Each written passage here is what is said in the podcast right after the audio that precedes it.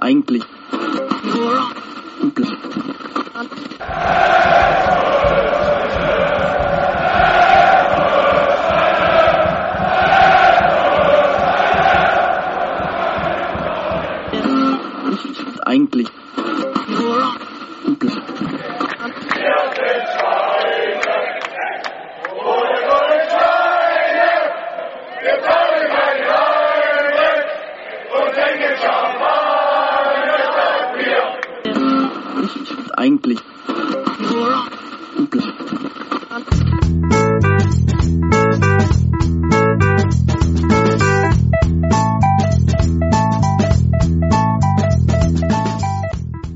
Champagner statt Bier, der Football Podcast.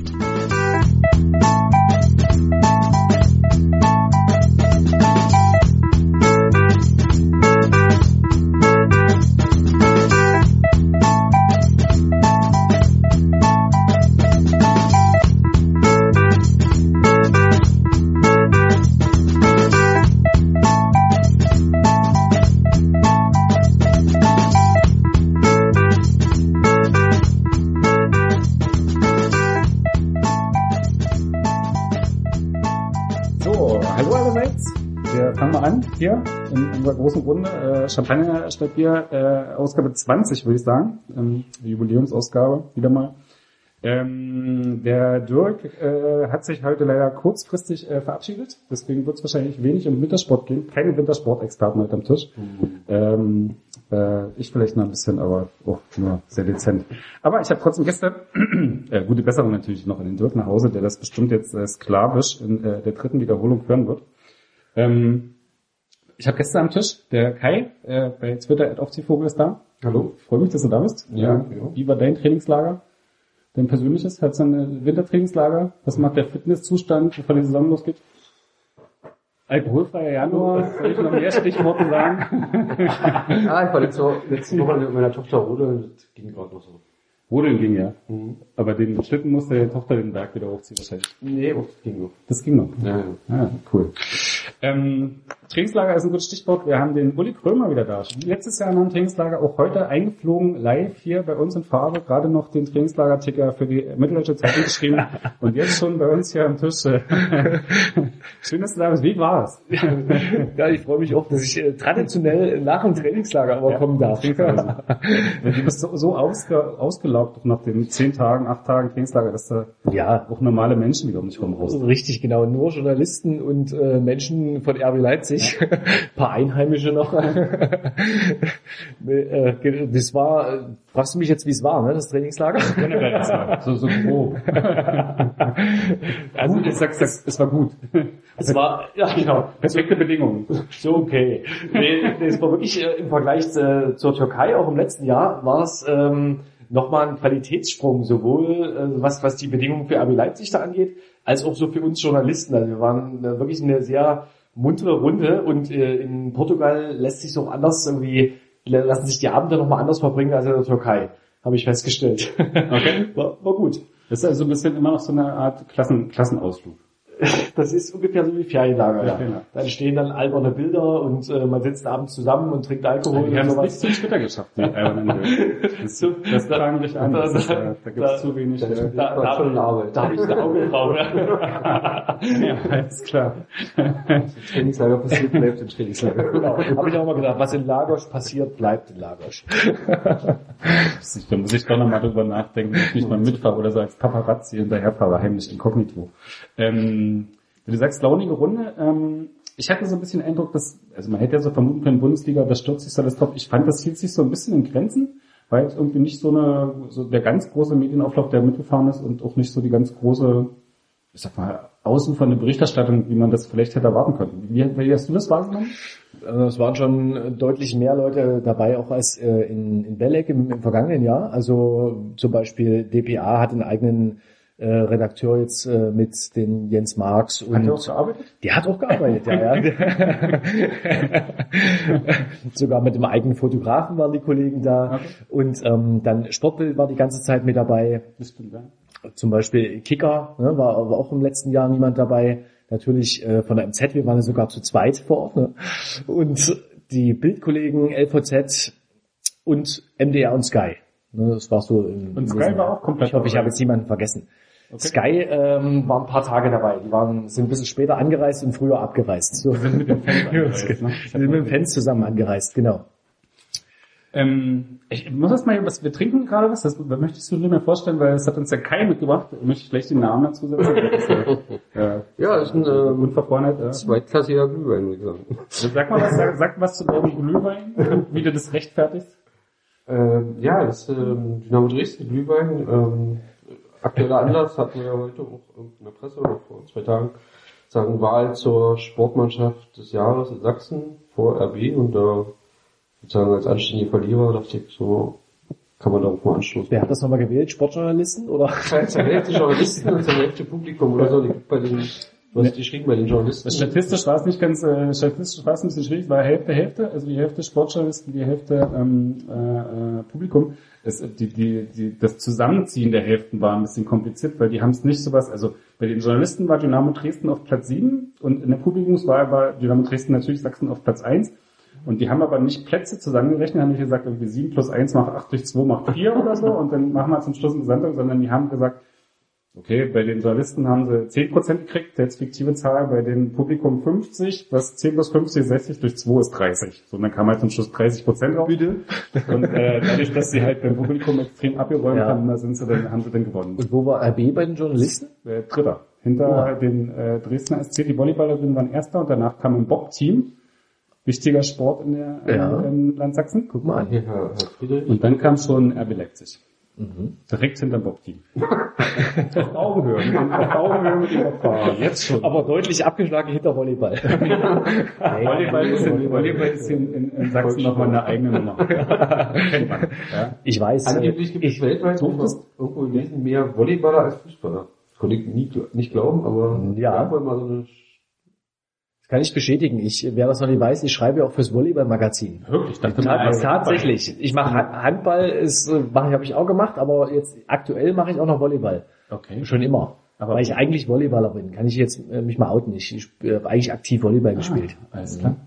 Und was, worüber schreibst du denn? Also über Volleyball? Aber es gibt ja jetzt nicht so eine Local Heroes, die man äh, vor Ort verfolgen könnte. Naja, aber eben doch der Dresdner SC. Ne? Aber Die sind, ja schon auch ein Stück weit weg von Leipzig. Ja, eine Stunde, ne? Also ich bin schon, in Dresden ist ja meine Heimatstadt Ja. Und ich bin schon immer mal da und gucke mir dann die entscheidenden Spiele an. Wirklich. Mhm. Und durftest du mitwählen bei, bei der. Wahl der, zu den Sportler des Jahres? Ich, Nee. äh, vielleicht hätte ich mitwählen dürfen, aber ich habe nicht mitgewählt. Aber ich glaube, das ist eher, ähm, man muss dazu im Sportjournalistenverband Genau. sein. Und ich bin aber im Deutschen Journalistenverband. ah ja, okay, du bist im DJV. Im DJV, richtig. äh, Ich wollte immer mal wechseln, aber ich habe das jetzt dieses Jahr wieder verpasst. Ja. Also Ende vergangenen Jahres. Ja. Mache ich aber mal. Machst du mal, dann kannst du das nächste Mal Leipzig Richtig, dann wählen. wähle ich mit. Wollen wir dann aber auch sehen, den? Ich glaube, ich entscheide, ich entscheide mich für Bob. Es gab noch andere schöne, noch andere schöne Sportarten, die äh, auch Förderung der Sportjournalisten oder Würdigung der Sportjournalisten ähm, erfahren dürfen. ja. Ja, ich habe die äh, auch die Laudatio gesehen im Internet auf Dynamo Dresden. War eine ganz verrückte Geschichte von einem Mann, den ich noch nie gesehen und gehört hatte. Nämlich? Äh, ich habe auch den Namen so. vergessen. Emrich, irgendwas, Dr. Emrich, irgendwas. Mhm. Und der war ganz, ganz verrückt. Ganz, der war, eine ganz verrückte Rede, bei bei der man immer nicht so richtig den Sinn, Zusammenhang von jedem zum nächsten Satz äh, Also war er offizieller Funktionsträger, irgend sowas wie unser, Laudator. Aber nicht der zuständige Minister für Sport und Volksgesundheit. Also in Sachsen. Hoffentlich nicht. Hoffentlich nicht. Aber ist ein Tipp, sagst du, ja? Sollte man noch mal reinklicken. Wenn es der MDR noch irgendwo in der Mediathek hat, unbedingt. Mhm. Der MDR hat es live gestreamt äh, ins Netz hinein, weil er mal schöne Sachen für uns macht. War eine gute Gala, äh, 1000 Leute. Mhm. War auch jemand von der Meta? Ich habe sie nicht gesehen, es war auf jeden Fall von Dynamo Dresden ein paar da, äh, die sich gefreut haben. Stefan. Stefan? Nee, der war im Trainingslager. Achso, stimmt. Diesen, diesen Stimmt, der wir gegen Chemnitz verloren. Prost, sage ich. Mit Dynamo Glühwein. Ich habe ein Problem, ich, ich habe meinen äh, Glühwein schon ausgetrunken. Dynamo Glühwein endet nie. Was ist jetzt ein, oh, hört man das Geräusch jetzt? Aha. Vielen Dank. Wahnsinn. So richtig. Wolltest du auch noch ein bisschen? Ja, ja. Das ist so viel. Danke. So eine richtig heimelige Atmosphäre. Wir haben ja übrigens unser Plätzchen stehen von, von Matthias. Plätzchen gibt's also, vom, also vom Rote Pause Blogger. Ist ja- Darf man eigentlich deinen Vornamen überhaupt ja, nennen? Ist ja, wie nur ein Fremdpodcast. ähm, ist ja noch so, so äh, Ei- Eiszeit ist ja gerade draußen und ich finde, das ist so die Zeit, wo man dann so die ganzen Reste von Weihnachten nochmal so strecken kann über den Januar, damit man nicht mehr rausgehen muss. Ich finde gerade so die Vorstellung, ich bin in Eintracht Frankfurt bei minus erwarteten minus 8 Grad am Abend ins Stadion zu setzen, finde ich gerade so ein bisschen grenzwertig. Freust du dich auch schon, dass ist- du dann so deine Berichte schreiben Nee, darfst bei ich- minus 8 Grad? Ich will vorher noch mal einhaken, äh, ist das der Grund, weshalb du dich hier so abschottest? Wir sind, sind nämlich hier, möchte ich noch mal betonen, mit Höchsteinsatz bin ich hier nämlich beim Rote Pause Blogger übers äh, Gartentor gesprungen. Musste ich springen, weil zugeschlossen war. Weil die Polizei hinter dir her war. genau. Wie meist, wenn ich in Leutsch unterwegs bin. Wir trinken erstmal, dann äh, beantworte ich die Frage. Zum Wohl. Also auf Was war die Frage? Dynamo. Steife Finger. das Schreiben, Ja. das Fingers, genau.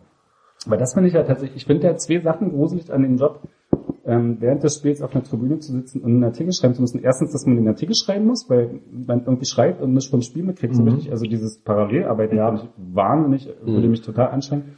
Und dann im Winter, dass man eigentlich, ja, spätestens wahrscheinlich nach zehn Minuten seine Finger nicht mehr gebrauchen kann. Was Äh, machst du dann? Stimmt, stimmt beides? Ja.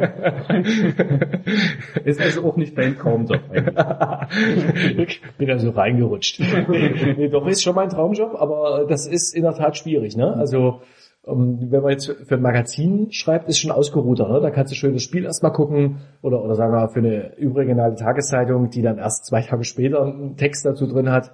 Dann kannst du schön Spiel gucken und dann ausgeruht, äh, dann hast du nochmal andere Eindrücke und ja, ist schon ein bisschen stressig dann. Ne? Also zweite Hälfte wird dann geschrieben. Also ich fange in der Pause meistens an und dann schreibe ich in die zweite Hälfte rein, hoffe dann, dass ich so bis zur 60. weitgehend äh, fertig bin, dann gucke ich nochmal 10 Minuten und dann schreibe ich das, was gegen Ende noch passiert. Ja. Und wenn Ja, und wenn die- 93. Minute der Ausgleich fällt, musst du nochmal so den Bogen Dann durchschreiben. bereite ich teilweise zwei verschiedene Versionen vor, wenn, wenn sich das abzeichnet, dass das Spiel so ganz eng ist und das muss ja dann ähm, im Abpfiff im Grunde raus, dann bereite ich äh, unterschiedliche Einstiege vor. Ab und zu, aber es passiert selten. Bei, Ja, RB, bei bei, RB, bei also RB sind ja so, sind ja wirklich so, Oder- muss man echt mal sagen, ne? Also es ist dankbar zu schreiben, sind ja sehr viele klare Spiele dabei. Das Obwohl der geneigte RW-Fan, also ihr fühlt, ist es immer, selbst bei einer 2-0-Führung oder so manchmal noch. naja, aber in der Saison jetzt Nee, stimmt. Aber das ist doch so Ja. klassisches Fangenehm. Ja, genau. Also Ja. das ist so dieser Zweckpessimismus. Ja, Ja. aber äh, zum Thema kalte Finger, es wird ja auf der Pressetribüne wird ja auch Kaffee gereicht und Tee. Ne? Den schüttest du dir dann mal über die Ja, Finger. genau. da halte ich, dann, halte ich mal den Finger rein. Die baden gerade ihre Hände. Nee, das geht. Ne? Also ich, ich bin äh, auch von Haus aus ein heißblütiger Typ und dann ist mir auch lange warm. Ja, ich habe ja schon, ich kann mir das Spiel kann ich mir ja ganz entspannt angucken. Ich muss fange ja dann an zu schreiben, quasi mit, wenn es so, so eine Pressekonferenz Ja. so geht. Und selbst da habe ich so bei minus acht, minus zehn Grad habe ich dann schon Schwierigkeiten, dann so eine halbe Stunde später anzufangen und eine Viertelstunde später dann auf meiner äh, Tastatur rumzuklimpern, Ja. weil da wollen die Finger nicht so richtig. Das finde ich schon immer so ein bisschen mühselig, aber ich will nicht klagen. Also es gibt auch in Pressebereichen keine überheizten Sitze oder sowas. Auch das nicht, nee. Heizpilze, das wär's doch. Ja, vielleicht bauen sie ja noch ein äh, schönes Dach drüber. Nee, aber wir waren noch beim Trainingslager. Wir reden auch Ja. gleich noch über die, die baulichen Zustände in der Red Bull Arena und was der Uli und der, der Kai sich auf ihren Plätzen wünschen äh, in Zukunft. Uh. Dresdner Glühwein hat in sich, ich, ich, ich muss schon mein, mein Pullover ausziehen. Ach, ich habe noch was drunter. Wir machen Bilder. Mhm. The good, the bread and the ugly. Ah, Ja, ich hatte aber so trotzdem das Gefühl, dass so, also normal, der Kai hat es glaube ich auch bei Twitter geschrieben hat, man hatte so am Anfang so diese Befürchtung, dass man so überflutet wird von diesem Trainingslager, weil ja schon ja irgendwie so ein paar Leute vor Ort sind, verschiedene Magazine. Und ich fand, letztlich hielt sich das so ein bisschen in Grenzen. Ihr habt ja, Ja. auch so dann so in, in, am einen Tag mal so ein Interview vielleicht gemacht, Mhm. so ein paar, diesen offiziellen Medientermin wahrgenommen. Aber selbst ihr als Mitteldeutsche Zeitung seid ja jetzt nicht irgendwie so gewesen, dass ihr die Rubrik mit äh, fünf Artikeln am Tag überflutet hätte. Und Nee. ich fand so gerade Sport 1, Kicker, Sky, MDR, die haben sich alle relativ zurückgehalten und es war so ein bisschen Mhm. äh, erträglich. Ja, das liegt äh, vielleicht auch daran, dass, dass, dass jetzt auch nicht so viel passiert ist. Ne? Also ähm, das klar, es gab die diese Niederlage, äh, gegen Ajax und dann gab es den äh, Tritt von Timo Werner und äh, den Trainingsstreit mit Diego Demme. Aber äh, sonst hat sich jetzt während des Trainingslagers nichts Neues ergeben. Ne? Also es, es gab äh, keinen Transfer. Äh, was und noch ein Grund ist, Ralf Hartnüttel hat sich total zurückgehalten. Der hat gesagt, er braucht mal Zeit, er muss, muss sich Lösungen überlegen und hat sich zurückgezogen, viel analysiert und hat wirklich äh, in den ganzen, in der ganzen Zeit hat er sich zweimal äh, vor die Presse gestellt und das war jeweils nach den Testspielen. Ja. Und das ist ja keine ausgeruhte Atmosphäre, um vielleicht auch mal ein, irgendwie das eine oder andere äh, jetzt zeitlose Thema zu besprechen, sondern das war dann eh- eher zum Spiel, so kurze Trainingslagerbilanz. Das waren keine zehn Minuten jeweils. Sonst hat er sich vollkommen rausgehalten. Ralf Rangnick war zweimal da, auch zwei kurze Statements.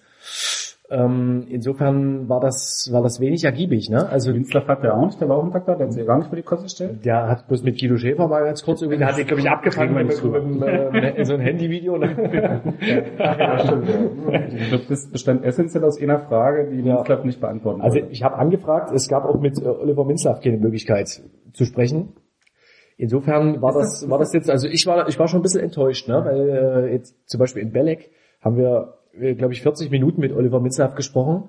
Ähm, da konnte man, also war, war damals in der Dreierrunde, da konnte man auch tatsächlich alle, alle Fragen mal anbringen und äh, das ist jetzt gar nicht passiert, also mit keinem der Aber- drei Großen. War, hattest du das Gefühl, dass so ein bisschen so eine Reaktion auf den, auf den Jahresausklang so mit dieser, mit dieser München-Klatsche war, dass man irgendwie so, weil eigentlich, also irgendwie von außen betrachtet war das so, ähm, eigentlich ist ja alles gut, ja, eine, eine wahnsinns Hinrunde gespielt, ähm, so, aber irgendwie wirkte es von außen so ein bisschen so eine Mischung aus fokussiert und latent und ein bisschen leicht unzufrieden oder keine Ahnung, so. Ja. Also irgendwie war der, hat man so das Gefühl, dass dieser Jahresabschluss in München so ein bisschen so die, den Blick auf diese ganze Hinrunde so ein bisschen verändert hat. Und dass insgeheim vielleicht schon andere sportliche Ziele gelten, als nach außen kommuniziert werden. Und man, also klar, niemand mag es, wenn man seine Grenzen aufgezeigt kriegt, so, aber, aber irgendwie wirkte das ein bisschen, Mhm. Also ich fand es erstaunlich, dass Ralf Hasenhüttel äh, da so, so wenig äh, jetzt auch mit den Medien agiert hat, ne? weil das ist ja sonst so sein Terrain und der, also habe ich schon das Gefühl, der hat sich da äh, ziemlich getragen mit den Überlegungen, wie ersetzt er jetzt Forsberg und so, ne? Also da, der hat sich ziemlich zurückgezogen und ja, es, es war jetzt auch keine, keine super gute Launenstimmung die ganze Zeit, ne? Äh, dazu hat jetzt vielleicht auch diese, diese Klatsche beigetragen, wo dann auch jeder nochmal so ein bisschen irgendwie dann schon, die Stimmung war dann schon gedämpft, beziehungsweise im Training dann eher aggressiv sogar, ne? Aber Und täuscht der Eindruck, dass der Trainer da schon so, ich hatte das Gefühl, der war so nach diesem Ajax-Spiel, war der echt so ein bisschen getroffen. Der wirkte wie so, als hätte er so einen Ja. Eingesteckt. auf jeden Fall war, war auf alle Fälle ein angenockter Boxer dann, ne? Also er war schon, also ich habe ich hab ihn selten so konsterniert gesehen, ne? Ja. Wie nach dem Spiel. Gut, wir verfolgen ihn jetzt auch erst ein halbes Jahr, aber ähm, da waren jetzt, also selbst nach dem Bayern-Spiel kann ich mich jetzt erinnern, da, gut, da das war vielleicht auch eine andere Situation, ne? aber jetzt gegen Ajax, äh, das, das haben die sich schon ganz anders ausgerechnet. Natürlich gibt's dann Erklärungen, aber natürlich ist es auch schwierig, äh, dann hinterher zu sagen, äh, Ajax war zu dem Zeitpunkt der falsche Gegner, ne? was dann War's Ralf. Rangnick War's und aber. Hasenhüttl war es aber, aber äh, warum nimmt man das dann erst an? Ne? Also Ja, dann, dann waren die großen Namen. Weil du keine Chance hast, in Portugal was anderes zu machen. Also das ist halt so, richtig. das ist halt das Problem, dass du in Portugal, in Südportugal und die Zeit ist halt. Aber man muss ja nichts übers Knie brechen. Also Ja, nur um, um jetzt den großen Namen Ajax mitzunehmen, äh, was aber jetzt äh, jetzt in, in Portugal äh, jetzt eh niemanden so richtig da juckt. Ne? Also ich meine, da waren dann 30 RB-Fans da und 1000 Ajax-Fans. Also für, für die war es halt ein schönes, ein schöner Höhepunkt. Ne? Ähm, man hätte es auch äh, sein lassen können, wenn man jetzt nicht davon überzeugt war. Aber meinst du, die haben das schon wegen dem Namen gemacht? Das kann ich mir nicht so richtig. Also meinst du, die haben so ein bisschen so eine Außenwirkung im Kopf gehabt von wir spielen gegen Ajax Amsterdam?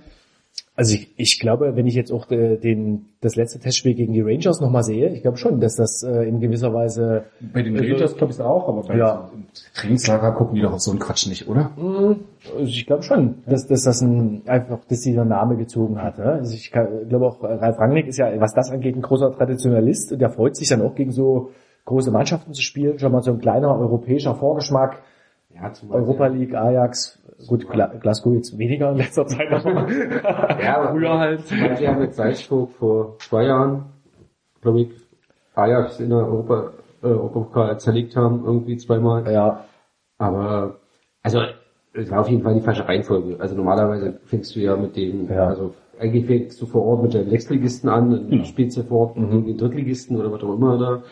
Und dann zum Abschluss hast du dann so einen Ja. Namen, wo du jetzt nicht genau hingucken darfst, wo stehen die in der Vorbereitung und so, aber so ein bisschen, ein bisschen auf Augenhöhe. Und aber ich glaube, diese konsternierte, ich weiß nicht, also es ist schon, ich fand's ja, ich habe es ja selber im Livestream verfolgt und es ist schon erstaunlich, aber wahrscheinlich auch nicht Ich dachte, nicht ich überraschend. dachte im Ticker.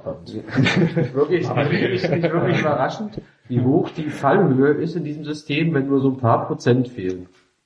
Ja, aber es war schon so, wenn du so, so einen Ausfall wie Sabitzer hast, der Ja. wirklich da Der über den Platz hinterhergebracht trabte, ist ja. und gar nicht, körperlich Ja. gar nicht konnte. Ja. Dann, also wenn du so einen Ausfall hast, dann läufst du natürlich überall hinterher. Ja. Also das ist Aber ja, aber dann kommt so, also dann wirkst, dann wirkst du plötzlich wie selber wieder Drittligist, ja. Wo Und ich meine, letztlich haben sie sich die Tore selber reingelegt. Ja. Du kannst das schlechte Spiel auch mit einem 0-1 oder 1-2 Ja, oder irgendwas beenden. Das musst du ja nicht 1-5 verlieren. Wozu? Das macht ja bei dem Spiel überhaupt keinen Sinn. Also, von daher fand Ja. ich so ein bisschen, das konzernierte so ein bisschen seltsam, weil ich meine, so eine, so Ja. einen Gulaschi-Klops da irgendwie, den baust du auch nicht irgendwie drüber. Ja. Also das ist halt Das, so. äh, das war auch eine schräge Nummer, ne? dass ihm das passiert. Wir haben dann ein Interview mit ihm gemacht. Der Ja. war selber noch ganz, noch, das war dann Tage später, der war selber noch ganz fertig, weil ähm, dass er sagt, das ist ihm noch nicht mal im Training irgendwie passiert. Also dass, dass, dass ihm so ein Ding unterläuft, zumal er ja sich auf die Fahnen geschrieben hat, eben Stabilität, Kontinuität und das ist ja sein großes Ich kenne das, Steckenpferd. bei, bei Testspielen kenne ich das tatsächlich von ihm, dass sie bei ihm so Passspiele... Von dir früher oder Nee, was? von ihm. Von ihm, von Testspielen kenne ich das tatsächlich in der Vergangenheit, dass er immer mal so, so bei diesem Rausspielen hinten mit dem Fuß immer mal so einen Mhm. Ja. Fehler drin hatte, der irgendwie, den er in normalen Spielen nicht machen würde, der ihm aber in Testspielen durchaus mal passiert. Keine Ahnung, weil der Fokus nicht da ist oder... War, also ich kann mich da jetzt nicht erinnern, dass er mal so einen Klops gemacht hat, letzten, aber letzten Sommer gab es eine ähnliche Situation, wo er nicht bestraft wurde. überschlagen oder, oder irgendwo Weil er den Ball hält, dann, weil der andere... Den, Gegner anschießen oder, nee, das war ein Punktspiel. Ja, nee, das war ein Punktspiel, genau. Nee, wo er den Ball auch aber nach vorne raus äh, Mhm. einen Fehlpass macht und der dann aber den Ball hält, den nächsten so. Und Mhm. das nicht so eine freie Situation ist, Ja. wo der andere bloß noch einschiebt.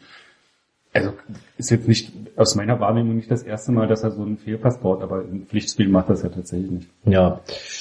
Ja, Ja, also gut, dieses konsternierte, äh, ich glaube, das Hasenhüttel ist dann auch einfach zu sehr Wettkampftyp, ne? Wenn der äh, fünf Stück, wenn, wenn er fünf Stück eingeschenkt kriegt und das, das, das äh, hat dann sozusagen diese, diese fünf Tore, die oder Gegentore, das hat dann so ein bisschen diese, äh, dass es nur ein Testspiel war, dann egalisiert, weil fünf Tore war dann einfach trotzdem zu fett, ne? Und deswegen war er halt einfach auch satt und das hat sich dann aber auch schon so ein bisschen durch das Trainingslager gezogen, ne? Man hat es schon gespürt dann.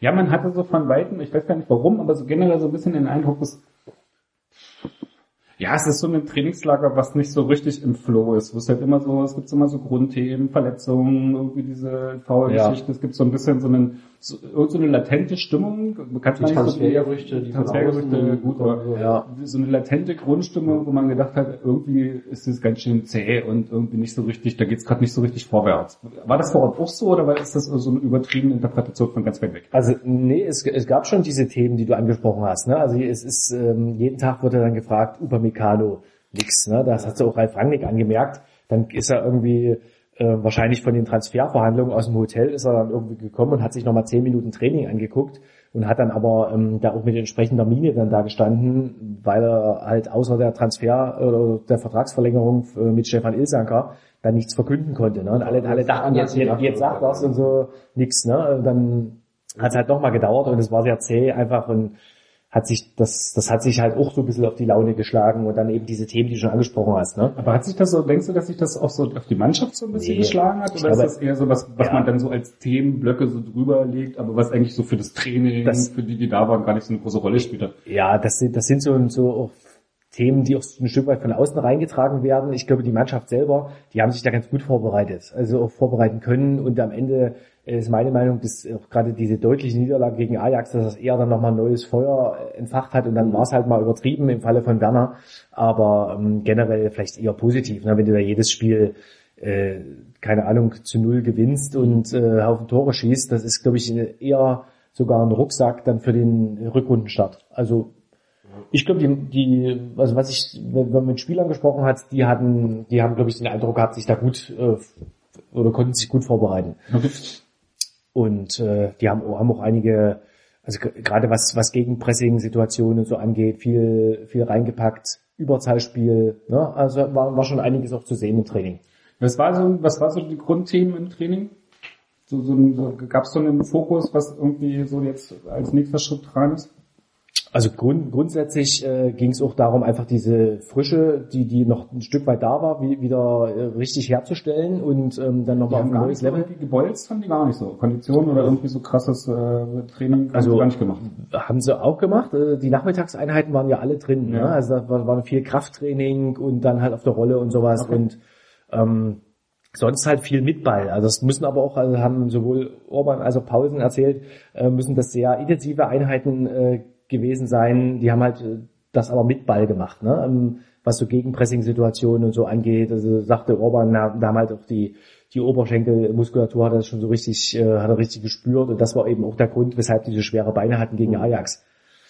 Ähm, ja, aber sonst waren jetzt nicht so, äh, es, war jetzt im, zum Beispiel im Sommertrainingslager, konntest du erkennen, da hat Ralf Hasenhüttel die, sich die, die Mannschaften ja hingestellt oder die, die Spieler hingestellt wie Schachfiguren und hat dann jeden verschoben, jede Position doppelt besetzt, jeden Laufweg erklärt und sowas, ne? Das war jetzt äh, so in der Form nicht mehr zu sehen, weil es einfach jetzt schon drin ist, die Automatismen ist in der Form nicht mehr so notwendig. Aber ähm, ja, ich glaube einfach, so, was ich schon gesagt habe, diese gerade die Gegenpressing-Situationen immer, immer wieder und immer wieder geübt. Gab es erkennbar ähm, sozusagen Training, also sozusagen den Forsberg-Alternativen durchprobieren, weil in den Testspielen komischerweise, also gestern gegen Rangers, also habe ich ja geglaubt, Forsberg läuft nicht auf, weil Ja. ja, so, man probiert eher sozusagen alternative Lösungen auf dem Platz und Formationen. Das, also das hat mich auch äh, überrascht, dass Forsberg in jedem der drei Testspiele gespielt hat. Also gerade zum Beispiel gegen Farense, äh, den, den portugiesischen Drittligisten, hätte ich jetzt gedacht, dass er mal draußen bleibt. Ne? Weil äh, warum? Gegen Ajax konnte man es noch verstehen. Ich glaube, da wollte Hasenhüttel einfach äh, das Debakel vermeiden in der zweiten und hat ihn dann in der zweiten Hälfte gebracht, um einfach da ja, ein bisschen Stabilität reinzubringen und dann war Sabitzer auf einmal krank und erkältet und äh, konnte nicht mehr die Schadensbegrenzung genau, aber jetzt in den vergangenen beiden Spielen so, das habe ich jetzt nicht so richtig verstanden. Ja, aber ihr stellt jetzt drei Spiele aus. Also wenn du den in den Testspielen jetzt nicht spielen lässt, hast du irgendwie eine, eine Zeit von Ja. dann anderthalb Monaten, wo er nicht gespielt hat. Also ich glaube so ein bisschen irgendwie in, in, in der Mannschaft drin bleiben, ein bisschen auf dem Platz stehen, irgendwie ja. gegen Ball kicken, das brauchst du dann schon. Also Ja, ist gestern eine Halbzeit oder so, ja, aber wie gesagt, beim Drittligisten, Ja, ja, eine Stunde. Training sowieso. Ja, aber da war es auch bloß eine Halbzeit. Also das finde ich jetzt nicht so. Mhm. Waren die Trainingseinheiten irgendwie erkennbar, dass das gezielt sozusagen ohne also ihn ich, ich glaube, am Anfang äh, hat Hasenhüttel ähm, die Version äh, da vor allem forciert, dass äh, Selke und Paulsen zusammen im Sturm sind und, und Werner halt äh, zurückgezogen ist. Aber ich glaube, das hat er jetzt wieder ad acta gelegt und also ich, ich äh, habe das Gefühl, dass jetzt Sabitzer gesetzt ist äh, und äh, dann wird, also muss oder will er unbedingt mit Keta spielen. Und wenn das nicht geht, dann ist es halt ziemlich offen dahinter, je, je nach Gegner, äh, auch je nach Form, ob dann Kaiser oder Burg spielen. Also was, was anderes ist ja jetzt auch nicht denkbar gerade. Und äh, also klare, klarer Fokus auf Keta, wenn der wieder kann, dann wird er spielen und auf Sabitzer. Ne? Dann brauchen wir gar nicht drüber reden. Und Selke wird dann weiterhin nur auf der Bank sitzen. Ja, aber ist ja, ja. weiß nicht, wie er auf die Idee kommt, dass er plötzlich zu mehr Spielzeiten kommt. Also Ja, ich, die hatten ja dieses Gespräch nach dem Bayern-Spiel, ne, haben sie zusammen hingesetzt und äh, da hat er ihm, glaube ich, versprochen, genau wie Burg, äh, du, das ist jetzt deine Zeit, die Winterpause, da kannst du dich zeigen, ich bring dich in jedem Spiel von Anfang an und nutz deine Chance. Ne? Und das war jetzt halt die Phase und also ich, ich glaube nicht, dass es gereicht hat. Nee, macht ja von der ganzen Mannschaftsformation auch nicht wirklich Sinn. Was will- will- willst du dafür rausnehmen? Also das ist ja, Ja, wie, wie ich am Anfang gesagt habe, ne? so wenn, wenn du äh, es mal mit Paulsen und Selke versuchst im Sturm, dann kannst du, kannst du Werner hinterziehen. Ne? aber was machst du mit Werner? Der kann ja nicht auf der 10 spielen, der ist ja kein Kombinationsspieler. Ich, ich glaube, das hatte äh, Hasenhüttl aber erst im, im Sinn, als Das eine ist Option. Ja, ist ja verrückt. Ja. Also, mit dem besten Willen. Also dann doch stand dann, dann schon eher Paulsen auf der 10. Also, aber Werner, naja. Ähm, bin ja kein Trainer, Gott sei Dank. ähm, ähm, Nochmal zurück zum Trainingslager vielleicht. Ähm, äh, ist es eigentlich so, wenn man als Journalist mit, mitfährt, ist es, ist es schwerer geworden? An, ich hatte so ein bisschen das Gefühl, generell so quer über alle Medien weg, so jetzt die ganz großen Interviewnamen nicht rausgerückt werden. Das ist ja irgendwie schon, du kannst Ja. ja. dein Beut-Interview machen und so, Genau. du kannst Sachen machen. Aber jetzt so irgendwie das Interview mit, keine Ahnung, Timo Werner wahrscheinlich sowieso schwierig nach der Steuer, mit dem Ja. verbrennen sie gerade wahrscheinlich sowieso nicht so gerne. Ähm, aber so diese ganz großen Nummer, Emil Forsberg, den haben sie dann lieber bei sich auf der eigenen Plattform. Äh, ist das schwieriger geworden? Ist da, Auf jeden Fall. So? Ja, ja, merkt man gerade, dass, dass so die Namen jetzt auch einfach da im, im Trainingslager komplett rausgehalten wurden. Ne? Also da kommt, ich glaube, Spiegel war mal da, äh, die äh, Kollegen vom, vom Print, von der Printausgabe, die haben dann mal ein Hasenhüttel-Interview bekommen. Oder ähm, Kicker hatte, glaube ich, Selke Paulsen, aber sonst war auch Selke ziemlich Ja, Stimmt, selbe Pausen hast du ja, genau. Äh, Selke war ziemlich rausgenommen. Forsberg hat nichts gemacht. Ähm, den haben wir noch. Werner, hast du schon gesagt, ne? Mhm. Also das, das ist echt sch- schwierig. Haben wir natürlich auch alle angefragt, aber das ist dann eher so Klostermann, Gulaschi, Beuth, ne, hatten wir. Wen noch? Compea, Orban? Bernardo. Ja, Ja. ja, Orban war auch dann nach dem Training. Aber gibt es da irgendwie zweimal da? Idee, dass man da irgendwie sich, weil es ist ja jetzt nicht nur ein Phänomen, was euch betrifft, was ja schon, ist ja schon so, auch so eher aus meiner Wahrnehmung schon so, so ein generelles, medienübergreifendes Phänomen, was man also das Gefühl hat, Mhm. man hält sich da schon eher zurück. Man hat so diesen, also es gab ja, so erklären, es gab jeden Tag einen, äh, quasi nach dem Training so einen großen Gesprächstermin, wo ein Spieler Ja. hingestellt wurde, den man fragen konnte, ne, Genau. für zehn Minuten. Ähm, und das war so, oder a- alternativ dazu der Sportdirektor, das war so dieser, dieser große Medientermin und dann hattet ihr nochmal die Chance, vielleicht nebenbei nochmal ein Gespräch. Richtig. auch Am, am Nachmittag dann war das dann meist so nach dem. Mittagessen, ne? Dann ist dann jedes Medium dann wieder ins Mannschaftshotel gefahren und hat dann halt einen Spieler bekommen. Ja. Ich meine, das ist schon, ist schon auch ganz, ganz okay, ne? dass du halt trotzdem jeden Tag noch einen exklusiv kriegst. Oder fast jeden Tag. Ja. Aber eben die ganz großen Namen wurden jetzt eher, wurden geschont zurückgehalten. Aber macht das dann für so Journalisten irgendwann, also ich hatte so das Gefühl, das ist ja auch eine Kosten-Nutzen-Rechnung, welch, welchen Sinn macht es, also bei einem Trainingslager vor Ort zu sein? Weil irgendwie gesagt hat, vor zwei Jahren, da waren irgendwie vier Journalisten mit, die haben wahrscheinlich noch relativ alle ihre Stories gekriegt, die sie wollten, weil waren halt wenige und gab noch nicht so viel Berichterstattung. Ähm, Wenn es inzwischen zu so einer Situation kommt, wo man naja, hinfährt und dann irgendwie so ein bisschen die Sachen zusammensammelt, die viele andere auch haben, weil vieles nicht mehr exklusiv ist und das, was exklusiv ist, vielleicht nicht die großen Geschichten sind. Äh, Wie sinnig ist es dann irgendwann am Punkt noch? Außer, dass es schön ist vor Ort. Das wollen wir mal nicht unterschlagen. ja, ich muss jetzt sagen, das ist absolut sinnvoll. sagen, damit jetzt jemand von der genau, damit, damit, damit wir nächstes Jahr wieder dahin nee, aber also ganz, ganz ehrlich, ich war ein Stück weit, ähm, das haben wir vorhin schon kurz besprochen, ein Stück weit ähm, enttäuscht, dass, dass man jetzt sozusagen so, ein- so ein äh, längeres Interview mit Oliver Minzlaff, was in Bellex zum Beispiel stattgefunden hat, dass das jetzt nicht mehr möglich ist, ne? weil der halt nur einen Tag da war, ähm, enger Zeitplan.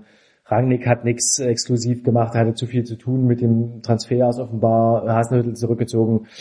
Das, ähm, da hätte ich mir mehr mehr erhofft, so, ne? Um da vielleicht, das ist ja eigentlich ist ja eine gute Gelegenheit, man ist ja da wirklich mal sehr nah dran, kriegt ein paar Einblicke mehr, ähm, als man vielleicht auch sonst hat. Ja, aber das hätte ich von dem Trainingslager auch erwartet, dass du so Ja. auch von Vereinsseite so eine Idee hast von, okay, da sind jetzt irgendwie zehn Leute mit, zwölf, das ist irgendwie die Chance, irgendwie so ein bisschen näher aneinander dran zu sein als im Mhm. normalen Alltag, irgendwie auch vielleicht so ein bisschen ein paar Sachen zuzulassen, die hier am Trainingszentrum vielleicht so nicht möglich sind oder nicht gewollt sind. Ähm, und da hat man so das Gefühl, das wird so eher so Business wie, Ja. wie hier betrieben, so ein bisschen. War, war so ähnlich, nur dass es eben der in, in einem höheren Takt alles war. Mhm. Ne? Also dass wir halt jeden, dann Ja. jeden Tag, sonst macht man das ja einmal pro Woche, meist so ein exklusives Interview nochmal. Da hat da man halt jeden Tag eins.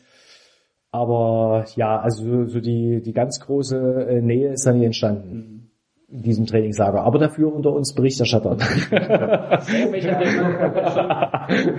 Ich glaube, das hatte ich beim letzten Mal auch gesagt, äh, vielleicht auch jemand anders, dass es ja schon so bei diesen Mitreisen auch so ein bisschen darum geht, jenseits von, was mache ich für Interviews, was kommt dann letztlich als Output raus, schon auch so ein bisschen dieses, dieses Ding herzustellen von, okay, die Spieler kennen mich, die kennen mein Gesicht, das ist irgendwie auch so gut für die Rest der Saison. Also, dass man so diese, weiß ich nicht, diese, diese äh, Connections so ein bisschen oder diese Kontakte so ein bisschen herstellt. Ähm, aber ist das noch so ein bisschen möglich, dass man dann, weil ihr habt ja schon noch so ein bisschen mit eurer Kamera und Zeug und ja schon noch Sachen gemacht, wahrscheinlich bleibt man dann ja trotzdem noch ein bisschen im Gedächtnis. Ja, auf jeden Fall. Also das, wenn, wenn du da, man, man ist ja schon ja auch nah dran im, im Mannschaftshotel am Pool, da irgendwie mit den Spielern machst du so eine kleine nette Geschichte mit Beuth, das war ganz witzig. Oder Orban hat dann irgendwas von einer Bauchtänzerin erzählt in Kaiserslautern, was er ja. mal hatte und so. das fand ich ja ganz verdrängt. Genau. das, ich fand das ja sehr, ich fand das ja sehr heiter. ja, und ich fand es lustig, wie Willy Orban gesagt hat, Ja, das war schon sehr lustig. Also der ist ja so, so Ja. ein geiler, äh, Ja. geiler, spröder Typ. Und als er dann gesagt Mhm. hat, dass er das total lustig fand, hat man ihm das Minus auch Ja. extrem. Also Video war wichtig an der Stelle. Aber ich, ich finde die Vorstellung auch lustig, dass da irgendwie, sagen wir mal, so eine U19 vom ersten FC Kaiserslautern in Belek ist und dann äh, gibt's zur Belohnung für gute, gute Trainingsleistungen organisiert der Verein eine Bauchtänzerin und, und einige Spieler äh, müssen, müssen dann irgendwie da mitmachen oder so und Willi Orban sitzt in der Ecke und, und äh, guckt freut sich das alles an und Ja. freut sich so. Das fand ich ganz lautig. Ja, ich immerhin hat er mal so, eine, so, einen, so einen Schwank erzählt. Ne? Also mein äh, Lu- Lukas Klostermann sagt da nix. Da hat der Pressesprecher auch daneben stand und geschmunzelt. Ja, ja, genau. Das war erlaubt. Das war ja bei Kaiserslautern.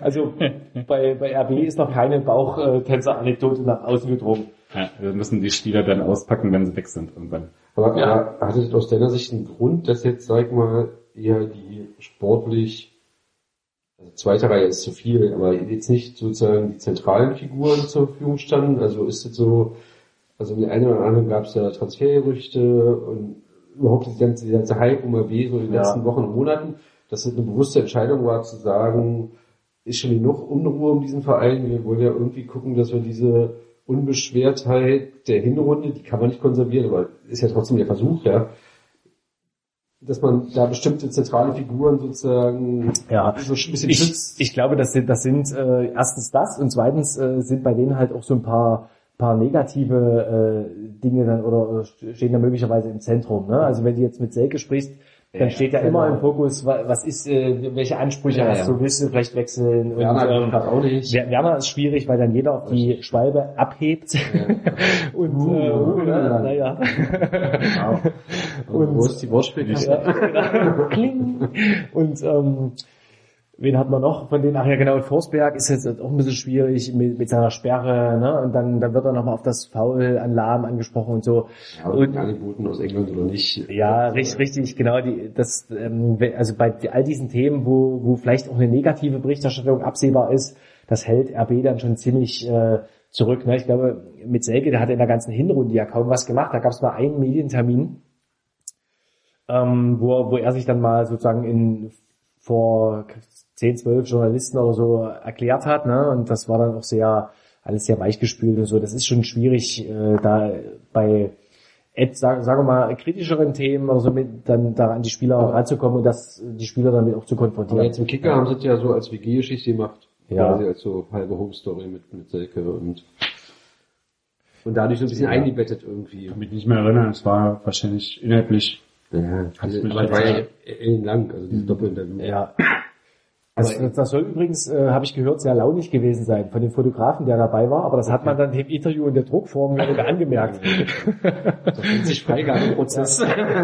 Ja, das ist mir auch aufgefallen, dass so, mh, das manchmal schon, also das Bulaschi-Interview waren, glaube ich, drei Tage zwischen geführt werden und dann veröffentlicht werden. Ja, Ist das, äh, das hing auch mit dem Rückflug das zusammen. war, war eher ja, Rückflugbedingt. ja, ja. Aber so generell ist es so, ein- schon auch so ein Auto- Autorisierungsprozess. Ähm, das wahrscheinlich jetzt hier nicht aus dem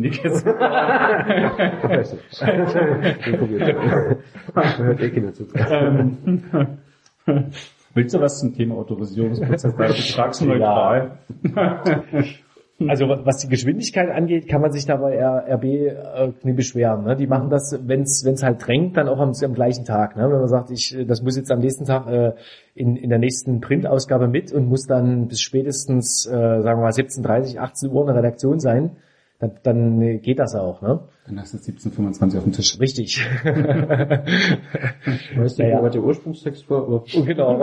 Und was, was die Inhalte angeht, äh, naja, ist dann ist schon absehbar. Ne? Wenn man das Interview abtippt, da weiß man eigentlich ganz genau, welche Passage, wo wenn irgendwas äh, in auch nur ansatzweise kritisch ist, äh, jetzt gegen RB oder den gesamten äh, Konzern, beispielsweise Terence Boyd hat sich über Red Bull Salzburg geäußert in dem Interview, was, das darf ich jetzt nicht sagen.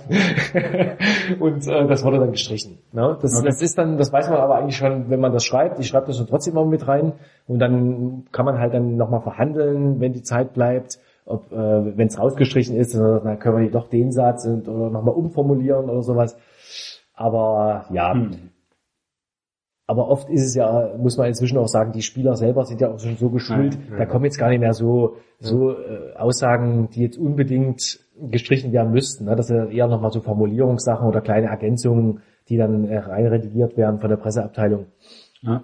Aber letztlich ist es halt auch, ne? wenn du irgendeine Aussage drin hast, dann hast du ein Interview gemacht und es ist die Aussage, die dann irgendwie durch Ja. die Welt geht. Also das ist ja so dieses, äh, Voigt hat gesagt und das, was, das ist das dann, was, was übrig bleibt Ja. davon. Da geht's ja nicht mehr darum, was hat er vorher argumentiert, wie kommt er dahin, was sind die Natürlich. Ideen dahinter, Ist- sondern es ist dann so diese Schlagzeile und darauf ist dann Voigt festgenagelt. Ist, ist ja irgendwie auch verständlich.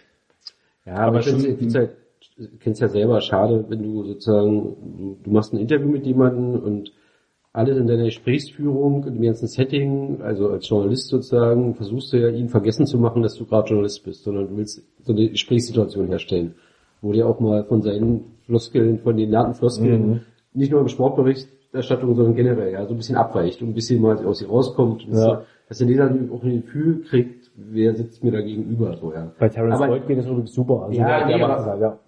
Kann ich mir gut vorstellen, ja, aber sobald du dann natürlich sozusagen diesen Text losgelöst von der Situation nochmal an Dritte schicken musst Mhm. und dann verschriftlicht hast, kenne ich selber, kannst du flecken, welche Passagen, die Ja. kannst du vorher rot markieren, die selber die Verhandlungsmasse sind und die garantiert rausfliegen und so, ist halt so, ja. So, aber die Frage ist halt immer noch so, denn aus Lesersicht, was bleibt wirklich übrig, ja, Mhm. weil du kennst selber als Leser ja, dass du irgendwann ja, von bestimmt, bestimmte Floskeln, wie auch immer, so ja, einfach so gesättigt bist oder so, dass du, dass du keinen wirklichen Mehrwert mehr als Leser hast. Ja, Weil es so stromlinienförmig mit ist.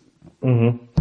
Es, es ist halt, äh, also dass jetzt ganze Passagen oder Fragen ganz gestrichen werden, es kommt auch mal vor, es ist bei, bei so einem Interview im Schnitt vielleicht bei ein, zwei Fragen so, die, die dann ganz rausgelassen äh, werden und sonst sind das halt auch viele Formulierungen, die dann so glatt gezogen werden. Mhm. Das stört mich dann fast eher noch, ja, dass, dass man dann irgendwie die, die, Die äh, fre- freie Rede oder. Eigenheiten auch in der Sprache dann Richtig. einfach mal, oder sagen wir mal vielleicht auch mal ein drastisches Wort, das wird dann ist dann wird er halt rausgestrichen und dann wird es so glatt gebügelt. Ne? Das ist dann, das macht die Interviews dann vielleicht auch so, Austauschbar. ja, austauschbar manchmal. Ne? Aber ist das finde ich vielleicht so ein, also eine moderne Medienwelt, du hast irgendwie jede Woche zu einem Verein irgendwie 20 Texte, 30 Texte, äh, 10 Interviews, 15 Interviews. Ähm, ist das nicht letztlich auch, also du hast so einen Anspruch von, es sollte eigentlich in jedem Interview was Spannendes passieren oder so eine Person rauskommt etc. Ist das überhaupt noch haltbar in so einer modernen Medienwelt, wo du es ja immer irgendwie weiterdrehen müsstest und weiterdrehen müsstest, damit es spannend ist?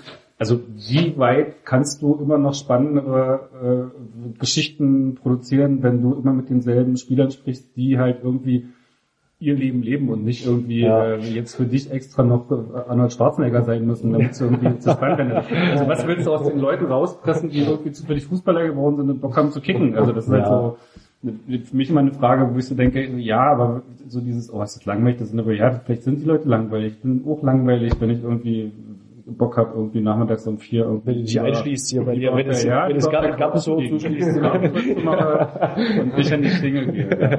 Also es gibt, also Ja. es müssen ja, müssen ja keine spannenden Typen sein, können ja total langweilige, spießbürgerliche Typen sein, die Bock haben, Fußball zu spielen. Ja, Also, das, das, ist, das ist jetzt auch nicht mein vordergründiges Ziel, irgendwelche privaten äh, Superinfos da rauszufinden. Nee, geht ja gar nicht um Ja. privat, sondern geht ja generell, hat ja ein spannender Gedanke oder es muss immer Ja. was drinstecken, was irgendwie den zu einem Typen macht oder was irgendwie besonders ist, was ihn von anderen abhebt. Also es gibt Mhm. ja so, eine, so einen Anspruch, sonst würdest du ja die Geschichten nicht machen und keine Interviews machen, Ja. so einen Anspruch von, ich lass ihn jetzt mal erzählen, weil das könnte jemand interessieren. Muss Mhm. es doch aber nicht, weil vielleicht ist es total langweilig, muss ich ein Schwein.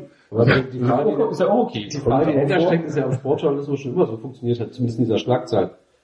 Also, dass du sozusagen über das, was sozusagen sportlich auf dem Platz passiert, ja, sozusagen darüber hinausgehst oder so eine Erwartungshaltung hast oder so und, und in dieser Schlagzeile auch produzierst, so. Dann musstest du früher wahrscheinlich überhaupt nicht, weil Nee, gab's ja. ja nicht, gab's den Kicker und dann noch das lokale eine Blatt und das waren halt die zwei, die dann im Monat Die, über die, drei Schlag, Geschichten gemacht die. Schlagzahl hat sich natürlich erhöht und äh, gerade auch durch die ganze Online-Berichterstattung, da ist bestimmt äh, auch viel dazugekommen an, an Interviews, die man jetzt nicht unbedingt gebraucht hätte. Ne? Da macht man halt ein Interview, dann kommt vielleicht mal die Knallermeldung raus, da hat man vielleicht früher gesagt, okay, dann lassen wir es jetzt mal ganz weg. Ne? Das hat jetzt nicht so viel gebracht. Aber äh, und inzwischen wird's dann halt doch, wenn du sagst, na ja, war jetzt nicht so doll, machen wir's online. So, ne? Also für, das ist ja nichts für Print. noch zwei Jahre, das ist irgendwie, dann, das wird dann irgendeine WhatsApp-Gruppe. Das ist eine Genau. Kommunikation. Ja, aber ich finde schon, ähm, dass gru- grundsätzlich, also ich will das jetzt nicht von allen meinen Interviews behaupten, aber grundsätzlich hat man schon immer nochmal irgendwie äh, zu einer, zu einer Entwicklung, zu einer Entwicklung der Mannschaft, sportliche Entwicklung, persönliche, äh, da gibt's auch schon immer noch mal ein, zwei äh, auch Passagen, die dann, die ich da ganz interessant finde, die vielleicht noch mal was Neues beschreiben. Und wenn es jetzt nicht die neue Knallermeldung ist, das passiert bei Interviews eigentlich so gut wie nie. Da sagt ja nie äh, jemand jetzt, äh, verkündet nie jemand eine Neuigkeit oder sowas in dem Sinne, sondern es geht ja eher so um Befindlichkeiten, Entwicklungen. Und da, da hört man so Stimmung, da hört man so Zwischenzeilen ähm, dann schon immer noch mal was raus. Insofern finde ich das ist es dann schon immer noch mal ganz interessant. Und es ist ja auch nicht so, dass, dass ich jetzt irgendwie jede Woche mit dem gleichen Spieler da sitze, sondern so eine Fußballmannschaft, das hast du halt äh, dann so im Laufe einer ganzen Hinrunde, dann hast du dann vielleicht mal annähernd jeden gehabt.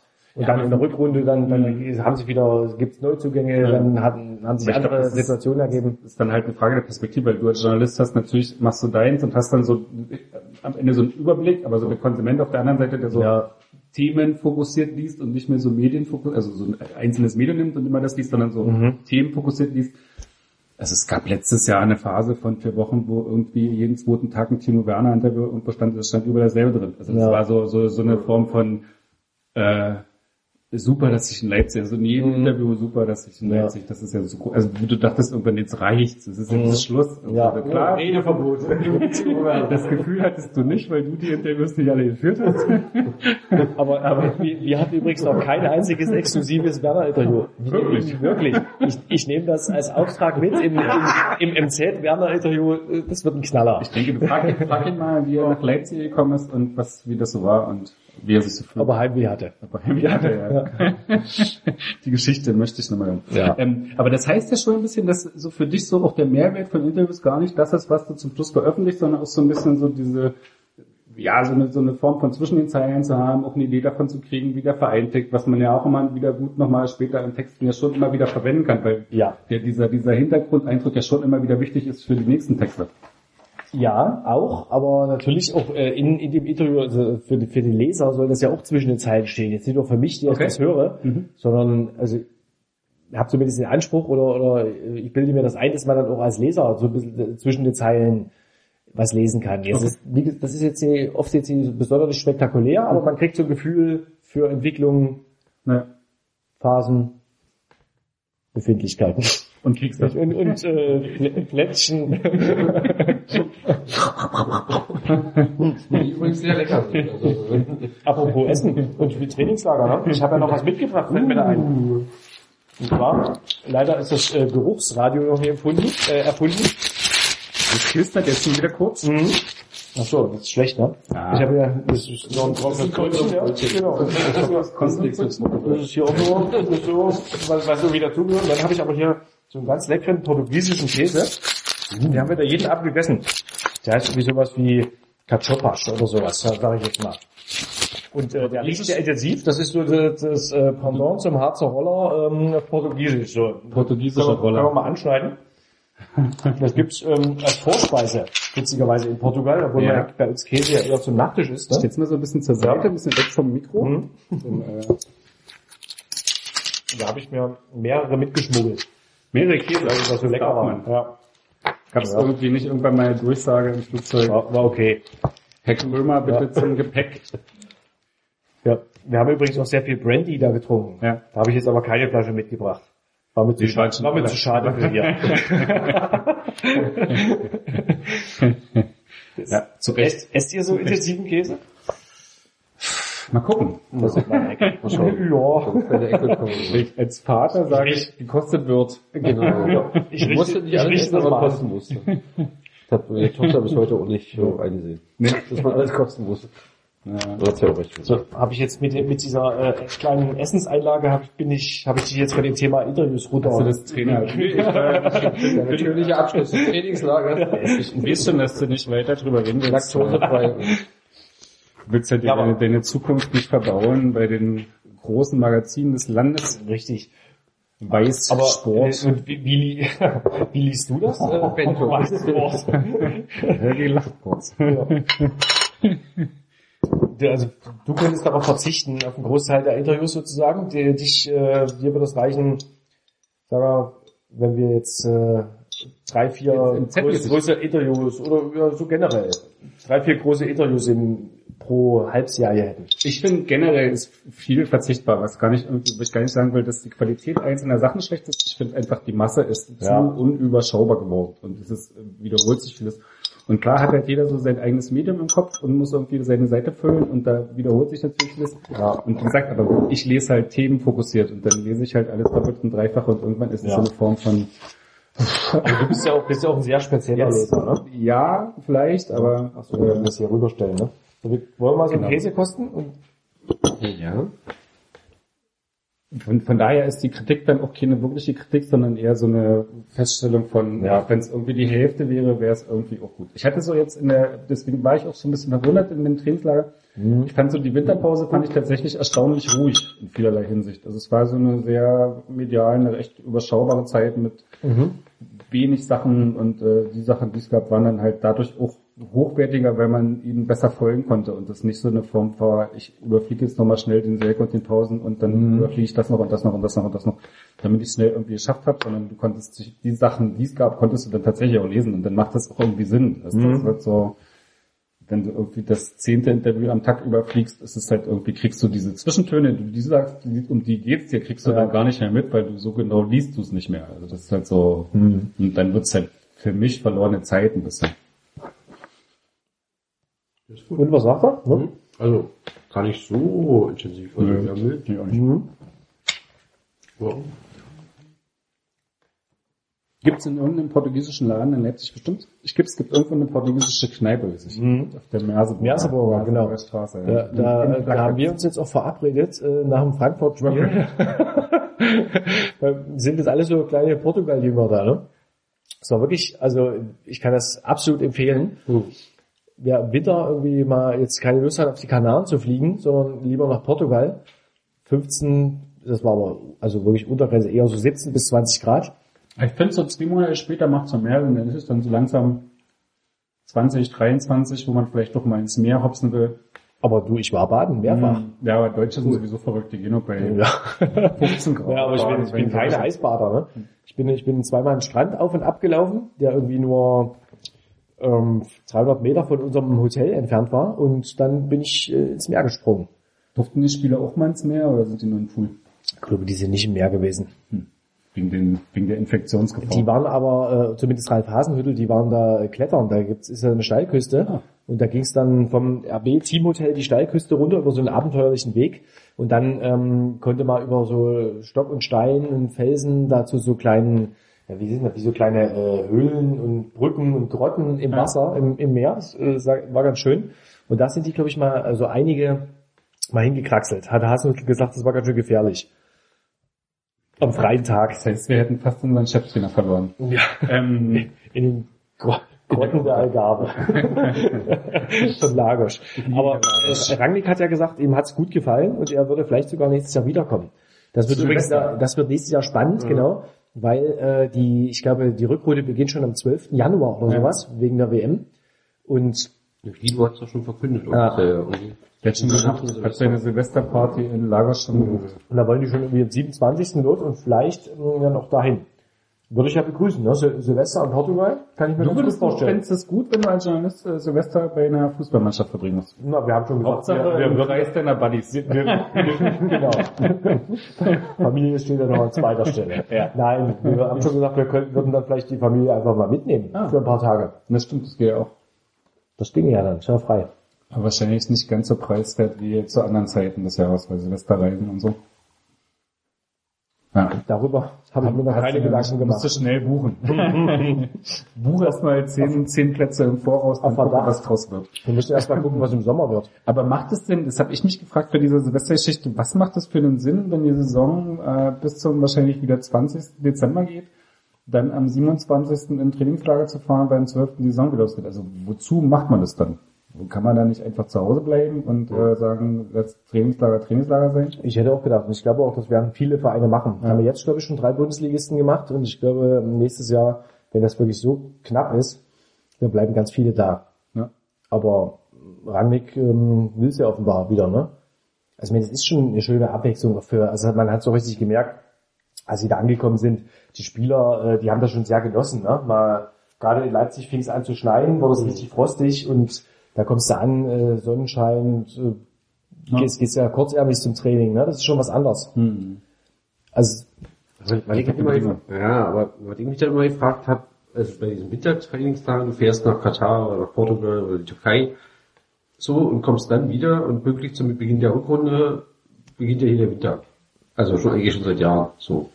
Und stehst dann bei minus 10 Grad in Aue oder in Chemnitz oder Stimmt, in Aue war es Schnee damals. ja, genau. Im Schneetreiben Ja. auf gefrorenen Boden und denkst dir so, hm, hier kann ich gar nicht so Fußball spielen wie Ja, in den letzten zehn inzwischen, Jahren. inzwischen haben die ja alle auch auf dem Trainingsplatz Rasenheizung, also da wäre auch der, der Trainingsrasen selbst bei den frostigen Temperaturen ganz gut, ne? Ja. Ich glaube, ist eher ist das so ein kleiner psychologischer Ja, ja. Effekt, ne? Man kommt mal raus und so eine, Die Saison in zwei Teile teilen, so ein bisschen. ein paar Glücks, äh, ja, gibt- gibt's da Glückshormone eigentlich, wenn die, wenn die Sonne scheint, ja, ne? Irgendwie so. Der Timo Werner bestritt, ja. Sterne und Glückshormone am Wechsel. ja. Ja, schön. Ja, Trainingslager erfolgreich abgeschlossen. Der ist wirklich lecker.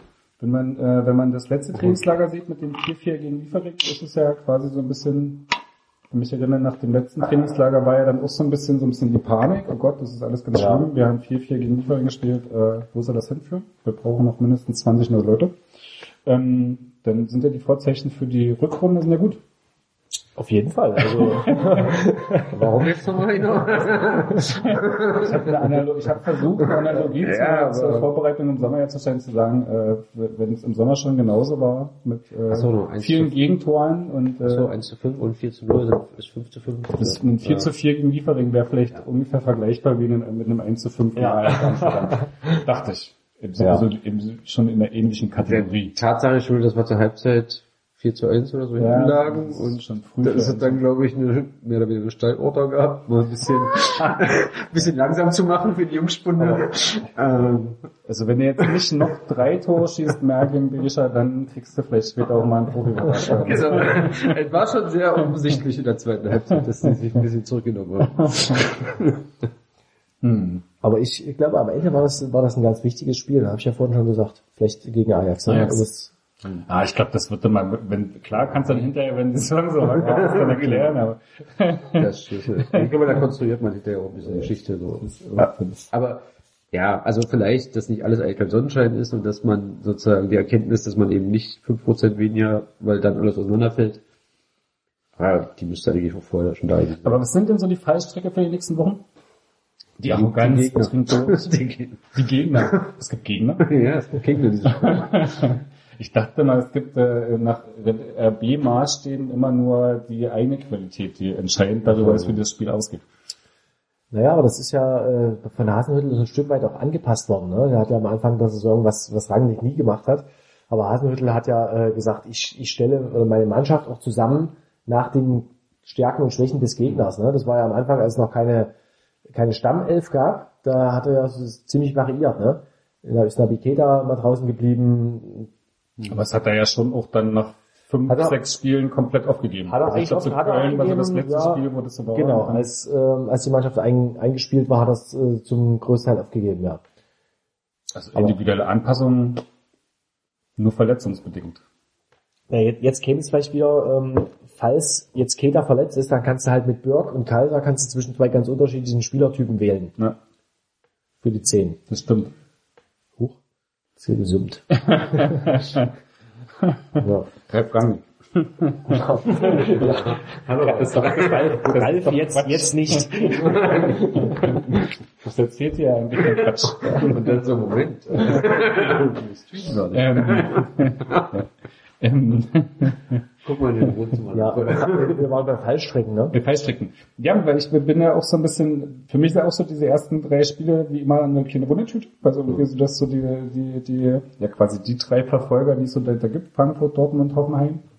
Ähm, wahrscheinlich geht man hinterher mehr. Ähm, Aber ich habe tatsächlich gerade nicht so richtig eine Idee, was, wo, ja, steht immer noch so, so ein klassischer Vorbereitungsspruch, man weiß nicht, wo man steht, bla bla bla. Ähm, aber ich habe tatsächlich gerade nicht so eine Idee von, wofür stehen die gerade, was, was, wo, an welchem Punkt sind die. Also da, ich finde so dieses 4-0 gegen die Rangers war eher so ein bisschen verkleisternd, weil der Gegner einfach Mhm. viel, viel zu schwach war, um daraus irgendwas abzulesen. Und man hat so eine Form von, okay, äh, was, wo, wo geht's denn jetzt hin in der Saison? Was, was kann man sich zum Beispiel als Ziel setzen? Was kann man irgendwie so realistisch annehmen für eine Saison, wo es rauskommen sollte oder was vielleicht dann eine Enttäuschung wäre? Also ich würde sagen, unterhalb von Platz 6 würde ich inzwischen als eine Enttäuschung ansehen für, für, für die Saison bis jetzt. Das wäre schon irgendwie Ja. schon schwierig. Klar, kann immer was passieren. Das wär- für wäre fünf dann- Spieler, dann äh, sieht das nochmal anders aus. Ja, Aber das so das Hoffenheim-Phänomen, ne? Wenn, wenn Genau. du irgendwie Siebter wirst, aber ich meine, RB versucht sich dagegen zu wehren, ne, indem sie immer wieder betonen, wir lassen uns jetzt hier kein konkretes Ziel, auf kein Ziel festnageln, aber auf jeden ist Fall. okay, aber also, ich bin ja nicht RB. also sagen wir so, Platz sieben wäre schon eine Enttäuschung, Ja. allerdings Platz sechs wäre schon wieder ein, äh, wäre schon wieder ein Riesenerfolg. Also wenn du, wenn du in die Europa, Europa League kommst, ähm, wür- würde das jeder im Verein und auch drumherum als Erfolg wahrnehmen. Ich glaube, da würden, da würden jetzt würden nicht viele äh, barmen, dass du halt die Champions League verfehlt hast, sondern äh, du bist halt international dabei, was am Ende irgendwie so im, im Sinne eines äh, einigermaßen gesunden Wachstums auch völlig vernünftig wäre. Ja, ich glaube, es käme ein bisschen auf den Saisonverlauf an, ne? wenn du irgendwie so fünf Spieltage vor Ende mit sechs Punkten Vorsprung auf Platz fünf Dritter bist und dann zum Schluss noch Sechster wirst, dann ist es wahrscheinlich, also ich glaube, da kommt es dann eher so drauf an, wie langst du auf Platz Ja. sechs und was passiert in der Saison. Also ich glaube so, grundsätzlich würde ich an der Stelle der Saison schon sagen, ja, so sechs ist schon, also das ist jetzt, glaube ich, nicht was, wo man irgendwie jetzt sagen könnte, das wäre die Riesensensation, wenn du nach der Vorrunde plötzlich am Ende Sechster wirst. So, vorsichtig. Nö, eine Sensation nicht, aber äh, das es wäre doch generell eine riesen Überraschung. Für die würde, Saison gesehen würde. RB Sechster oder Absolut. Fünfter, ne? Also Ja, aber Das, guck mal, aber wir reden ja jetzt nicht mehr über den Sommer letzten Jahres, sondern du bist jetzt als Zweiter mit sechs Punkten Vorsprung auf Platz drei, wenn ich das richtig im Kopf habe. die du hast Tabelle. 36 Punkte und also Platz 6 oder 7, hm, hm, da bist du doch mit 55, 58 Punkten, also das heißt, du würdest 20 Punkte Ja. damit verloren. du, ich, ich zweifle jetzt auch nicht daran, dass, dass die, dass die Champions League äh, Quali möglich ist, aber trotzdem erscheint mir so eine Europa League Qualifikation immer noch als, als eine äh, lohnenswerte Platzierung am Ende. Absolut. Ich glaube, das wäre ja. Ich glaub, da sind wir aber die Frage ist, wie ist die Erwartungs, der Erwartungshorizont So ein bisschen, ja.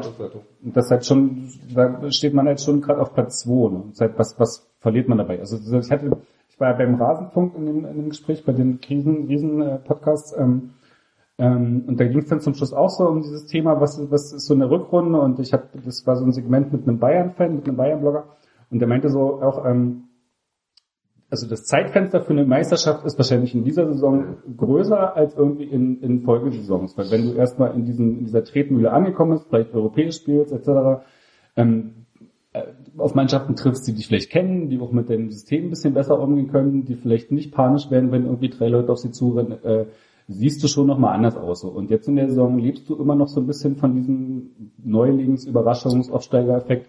Und wenn du eine Chance hast, irgendwie in einen ganz großen Wurf zu landen, dann in dieser Saison. So. Und das war jetzt so seine These, die, ich, die ich tatsächlich plausibel finde, die ich irgendwie ähnlich sehe. Und jetzt aber nicht erwarte, dass die Meisterschaft rauskommt. Aber das ist halt so dieses, du stehst halt jetzt auf Platz 2 und nicht auf Platz 7. Aha. Ne?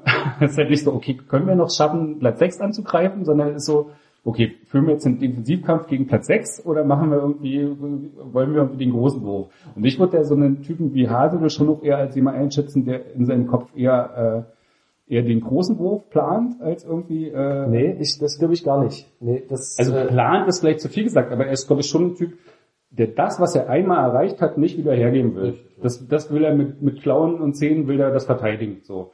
Und von daher ist er schon, glaube ich, eher ein Typ, der jetzt nicht irgendwie guckt, was könnte, also ich glaube, der denkt sowieso nicht in, Zahl- in Zahlen, in Tabellensätzen, aber ich glaube, ihm geht es schon darum, so in dieser Ingolstadt-Form, wo alle gesagt haben, naja, er wird das schon noch abrutschen, weil er gesagt hat, nee, wir wollen, ob, klar, wollen wir da oben stehen bleiben, warum sollten wir irgendwie die Platzierung abgeben? Und ich glaube, so tickt der jetzt ähnlich. Und ich glaube, Also der, aber Ja. heute oder gestern im Interview, da hat er so nach dem Motto, ja, naja, es wird schon schwer, eher schwer, sozusagen die Hinrunde zu toppen oder, oder, sehr wenig- weil, weil die war außergewöhnlich.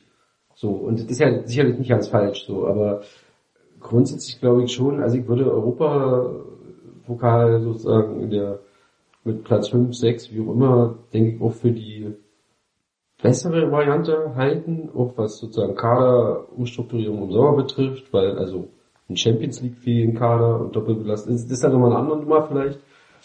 Auf der anderen Seite denke ich aber auch, dass das Fenster für den, also ich glaube die Platzierung, die wir dieses Jahr holen, werden wir in den nächsten beiden Folgejahren nicht holen. Also da spricht ganz viel schon sind nicht das Ja, ja. in der Folge nicht so Doppel, jetzt Doppelbelastung, Überraschungseffekt weg, Kader um, also spätestens wenn wir irgendwas und unter den ersten vier abschließen, dann musst du dich wirklich ernsthaft, dann werden auch Leute gehen, also so, dann wird es ernsthafte Angebote geben.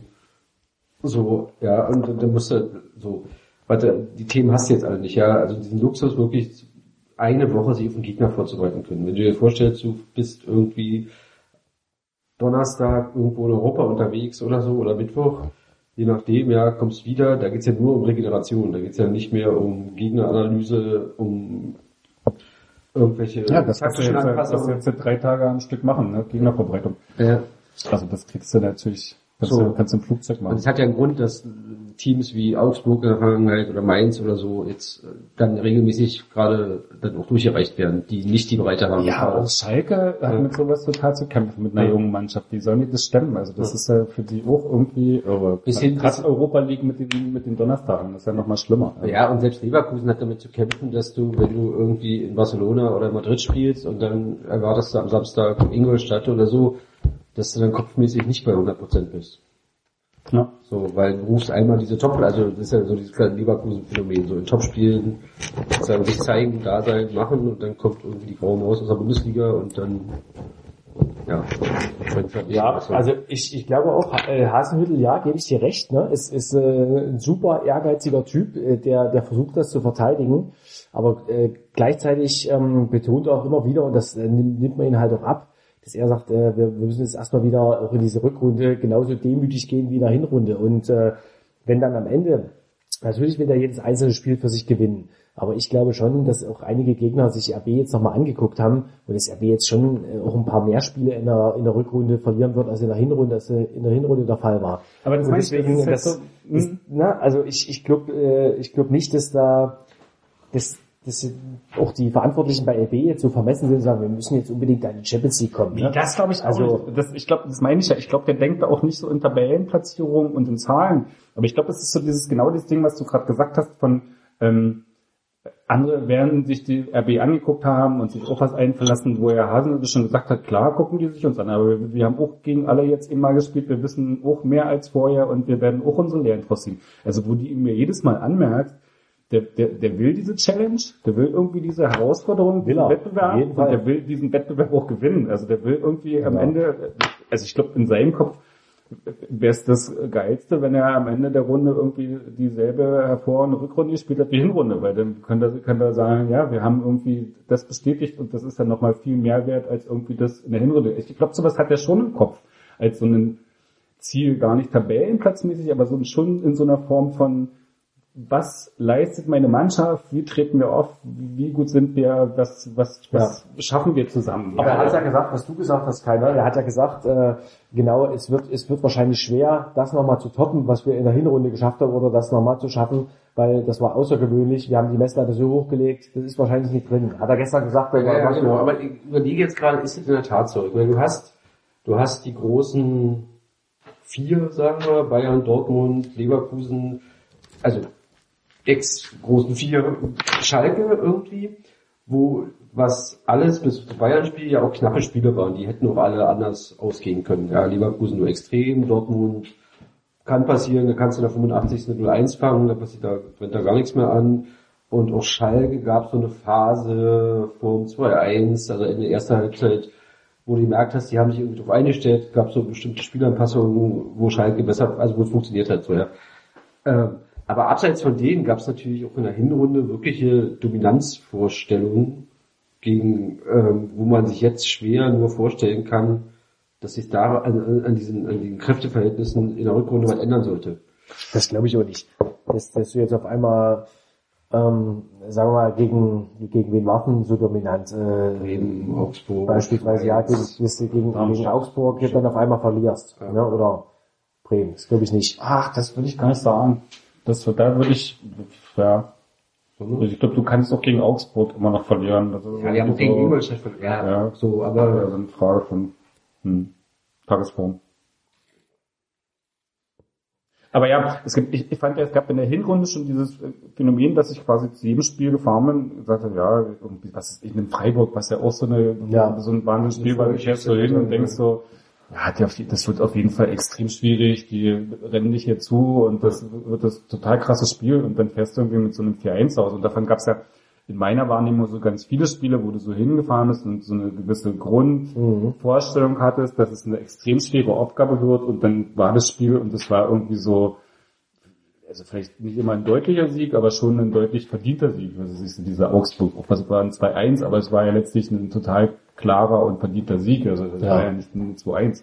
So, und davon gab es ja so einige Spiele. Und so in der Vorausschau von der Rückrunde würde ich jetzt wieder sagen, klar fährst du nach Augsburg nicht mit so einer Idee von, du bist das bessere Team per se, sondern das Augsburg wird halt schwierig. Auch Bremen auswärts vor Mhm. 45.000 Zuschauern wird extrem schwierig. Und irgendwie Kruse, Pizarro hast du nicht gesehen. Und dann fährst du vielleicht doch wieder hin und denkst, wow, was haben sie denn hier heute angestellt? Das ist ja totaler Wahnsinn. So, und das, aber ich finde so eine, so eine Vorausschau, finde ich, ist total schwer zu sagen, ja, die Krä- Kräfteverhältnisse werden so bleiben, in Augsburg werden sie schon eher nicht verlieren. Also ich glaube, das finde ich so ein bisschen, finde ich schon schwierig zu, zu argumentieren. Ja, das sind ja auch so, also meine, du warst in der Hinrunde zum Beispiel, wo du ja sagtest, sozusagen, war ich total überrascht, wie schnell auch nach dem Dresden-Spiel Automatismen griffen. So, ja, die, wo du sagst, er hat sich im Trainingslager die Leute hingestellt, wie Schachfiguren in Hotel schoben. Es gibt so bestimmte Grundmuster in, in Umschaltsituationen von AB, die, die erkennst du in jedem Spiel wieder. Ja, also irgendwie auf, auf Außen irgendwie mit kurzen Pässen, kurze Dreieckspässe aus, aus, die, aus dieser Pressing- oder Umschaltsituation rauskommen, dann irgendwie lange Ball, vielleicht noch einmal zurückgehen, so, ja. Also es gibt so Muster, die, die, und wie schnell die gegriffen haben, ist ja extrem, ja. Die Frage ist jetzt sozusagen, und ich fand es auch extrem, wie schnell die spielerische Lösungen eben hatten, auch in Ballbesitzphasen so. War ja in Dresden auch schon so, ne? Das darf wir, wir vergessen, erste Die erste Hälfte war ja so dominant. mega dominant, ne? Ja, ja. Ähm, da, und da frage ich mich eben sozusagen, wie das dann in, ja, also du wirst diese, diese, diese, jetzt wird es eher darum gehen, sozusagen das, das, die- das Niveau hochzuhalten und vielleicht so einzelne Detailanpassungen zu machen oder so. Und ich denke, dass so ein, so ein Erlebnis wie München, dass das ein Hasenhüttel vielleicht auch schon sozusagen, je, also über das eigentliche Spiel hinaus und die Rückrundenbegegnung hinaus nochmal beschäftigt. So. Was auch da passiert, welche Anpassungen sind da adaptierbar, auch durch andere, also auch zum Beispiel, also in Dortmund bin wir total, ich weiß nicht, ich glaube, ein Tuchel ist ähm, auch, ja, gut, der ist schon die ganze Saison über in seinem Selbstverständnis ein bisschen gekränkt, aber so wie es läuft, aber ähm, also so eine Nummer wie in dem Hilfsspiel, also da, da geht es wirklich darum, sozusagen zu Hause jetzt mal zu zeigen, wo der Hammer hängt. So, also auch bei der Gegenseite. Also ich glaube, da ist richtig viel drin. Sowohl taktisch als auch emotional. Und da zu bestehen, vor 80.000. Ja, interessant wird ja auch mal, äh, es, könnte ja auch sein, dass sie jetzt so wie zwei Spiele unentschieden spielen und dann in Dortmund verlieren. Ne? Was ist denn dann? Ne? Dann musst du auch erstmal gucken, wie die Mannschaft äh, damit umgeht. Du kannst ja, kannst ja gegen Frankfurt, keine Ahnung, ich meine, wir hatten jetzt äh, eine, eine, eine Hinrunde, die, war Frankfurt-Hoffenheim, diese Knüppelei, was vor Dingen am Schiedsrichter lag, dass es so weit gekommen ist, so, ja, aber Fra also zum Beispiel ein Team wie Frankfurt, ja, die, die ja auch schon ähm, auch in der Vergangenheit mal immer, wenn wenn es notwendig war, sehr über körperlichen Einsatz gekommen sind, ja. Also wir können auch aggressiv spielen, aber so richtig mögen wir es aber auch nicht, wenn man uns auf den Füßen steht, ja. Ähm, also was ist da, wie gehst du damit um? Ich das ist noch Heimspiel, dann triffst du auf, auf Hoffenheim, die super spannend sind, also was Nagelsmann da abzieht. Ähm, ja, da, da kannst du auch theoretisch nach drei Spielen mit ein oder zwei Punkten dastehen und nicht mit sieben. Ich habe sieben prognostiziert. Das Aber, Aber das, diese dennoch- spezielle Thema haben, Ja. wir, haben wir über das Auftaktprogramm der Hinrunde Ja, geführt, also dieser Gespräch. Ja, Ja, dann, das ist, das ist ja auch so ein bisschen Kaffeesatz zu dieser Reise. Aber Ja. ich habe auch jetzt nach diesem Trainingslager, wenn du die Spieler so erlebst, wenn du ähm, jetzt auch dieses Testspiel nochmal gesehen hast und so, die, inzwischen ist so dieses Selbstverständnis, glaube ich, schon ein Stück weit auch wieder zurückgekehrt. Ne? Also ich habe jetzt nicht den Eindruck, ähm, dass die Mannschaft jetzt äh, da einen instabilen Ich hatte so gerade so gegen Ajax das Gefühl, dass ihnen das Selbstgefühl, selbst diese, diese, diese Selbsteinschätzung, ein Bundesliga-Top-Team zu sein, in, in dem Spiel extrem auf den Füßen gestanden hat. Ja, Also da hatte man so das Gefühl von, naja, wir, sind- Ich- wir sind glaube, ein Top-Team, So, ich, ich, wir haben vorhin über die Reihenfolge gesprochen. Ich habe auch das Gefühl, dass der ganze Verein auch so gedacht hat. Ne? Also so wie wir hier auftreten, da können wir auch, äh, obwohl wir mitten in der Vorbereitung stecken, da können wir auch Ajax nehmen. Ne? Die sind auch in der Vorbereitung, waren zwar ein Stück weiter, aber das, das passt schon. Ne? Und das, das ist halt, äh, ist, ist halt allen Mannschaft äh, und auch Funktionären, Trainern auf die Füße gefallen. Das hat dann äh, alle ganz schön geerdet, habe ich das Gefühl. Ja. Insofern, und, jetzt kehrt das so langsam zurück. Ne? Also so dieses, da war mal kurz so eine kurze Phase der Verunsicherung. Ja. Ähm, und inzwischen habe ich auch, auch wieder ein ziemlich stabiles, stabilen Eindruck. So. Ja. Warum kehrt ihr zurück? Weil, weil diese zweitklassigen, sportlich zweitklassigen Rangers 4-0 geschlagen hast. Also wo es, ja, wie groß ist da der Aussagewert? So, ja, und, und, und selbst da, also bis zum 16er, bei denen sah es ja auch manchmal noch, ähm, Ja. gab es auch den einen oder anderen Schnittstellenball, wo, wo du gemerkt hast, da stimmt die Aber der. Trainer war hinterher sauer über diese, da gab's wirklich in der, in der ersten Minute, wo der irgendwie links völlig frei aufs Tor zuläuft und, Und dann, dann der aber den Ball, oder, äh, den, nee, den Ball irgendwie der vom anderen so Mhm. schlecht gespielt wird, dass den Gulaschi dann an der Torlinie abfängt. Ah, ja. Das Na, Rangnick war ja auch ziemlich sauer, ne? Der war so ein Also, bisschen bei, sauer, wo du bei so ein bisschen der der ja, ja. genau, ja. Mhm. Äh, der, aber das ist auch seine, sein, sein Stil. Ne? Also na- nach einem verlorenen Spiel, dann, dann versucht er das alles so ein bisschen zu dämmen und, und wenn jetzt äh, so ein hoher Sieg bei rauskommt, dann ist, ist, tritt er wieder auf die Bremse und so legt einen Finger in die Wunde und das muss noch besser werden und so. Ne? Also das ist auch so ein bisschen Masche. Auch. Ja, ja, klar. ja.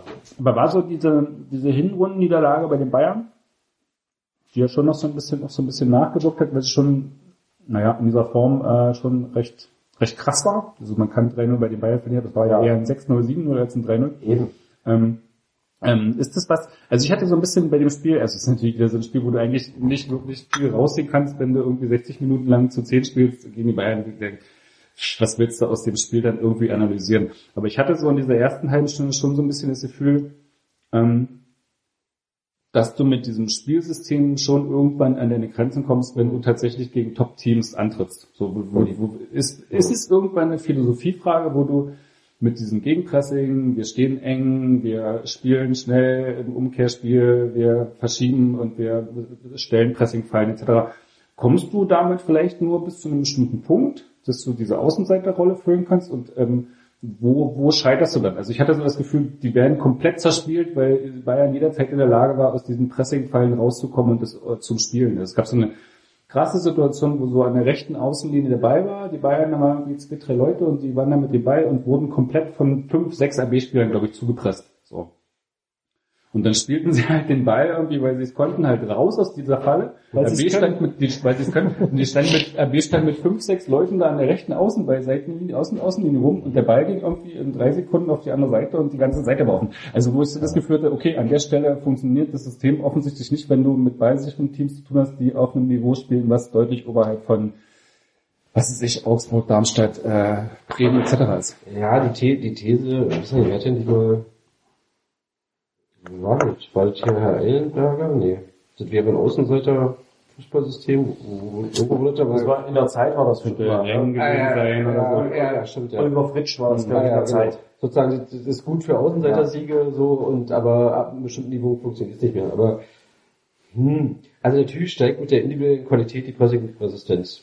So, weil, weil du eben, ja, in 1 zu 1 Situationen gehen kannst und, und so, und natürlich darf man bei Bayern nicht, also die haben schon immer auch trotz, dass Guardiola jetzt ein halbes Jahr weg ist, immer noch ein geiles Positionsspiel. Also, so, mit Dreiecksbildung und Sie haben sich auch in dem Spiel ja wieder auf ein anderes Level geschwungen. Ne? Also Ich, ja, ich weiß nicht, wie groß da die Aussagekraft wirklich ist, weil ich fand jetzt so beim Angucken, es war so eine Mischung aus, also klar war, wurde vorher aber versucht, gegen diesen Hype anzugehen, so in den Äußerungen. Ja, wir wissen, die sind Lichtjahre weg, kadertechnisch und so. Aber natürlich hatte jeder von denen, die da auf dem Rasen standen und auch jeder Funktionär und auch jeder Fan insgeheim die Hoffnung, vielleicht Ist 80 Prozent der Fans sind da hingefahren und war, war, waren, hatten den Sieg schon im Gepäck. Also, Ja, gut, davon mal abgesehen, aber, aber ich glaube auch, auch in Hasenhüttel hat zum, sozusagen insgeheim die Hoffnung gehabt, wir haben keine Riesenchance, aber wenn alles passt, können wir hier für die Überraschung sorgen. So wie Hoffenheim eine Halbzeit geil gegen die Bayern gespielt, also das haben ja auch schon andere Teams die Saison vorgemacht, ja. Zum anderen Zeitpunkt der Saison, aber Und er selber hat ja äh, mit Ingolstadt äh, gegen München auch nur ganz knappe Niederlagen immer eingesteckt. wo sie eigentlich ja. diese eine, wo sie Chancen im, weiß ich nicht, im Minutentakt vergeben Ja. haben, wo sie nicht mehr gewinnen müssen. Ne? So, aber war aber schon Koczynski. Diese, war das dieses Jahr schon? Aber egal. Ja, okay. Ja, aber also so, wo du, wo du, wo du, natürlich hatte jeder Hinterkopf, ja, und dann kriegst du, fängst du dir schnell zwei Dinge und eine rote Karte und wirst dann so und dann, Mhm. dann Das war aber auch schon vor der roten Karte. Also es- ich, ich glaube nicht, dass die rote Karte jetzt so viel an dem Spielverlauf geändert hat. Ähm, ja, weil unser System kannst du nicht unter zwei spielen. Also du kannst nicht. ja, aber es hat auch schon vorher nicht gegriffen. Also es, ähm, also zu, zu deiner Frage, also in, ich glaube, die technische, der technische Unterschied war einfach so eklatant, dass es an, also in der Konstellation an dem Tag nicht funktioniert hat. Ob das jetzt, also RB sagt, das war schlechte Tagesform, ne, das hat keiner, äh, hat, oder wir haben es einfach nicht zusammen äh, gemacht, dieses System, was, du halt nur, das hat man auch gegen Ajax dann gesehen, wenn dann ein, zwei wieder wegbrechen, dann, dann kannst du es halt auch sein lassen, ne? Und so ähnlich war das ja in München auch.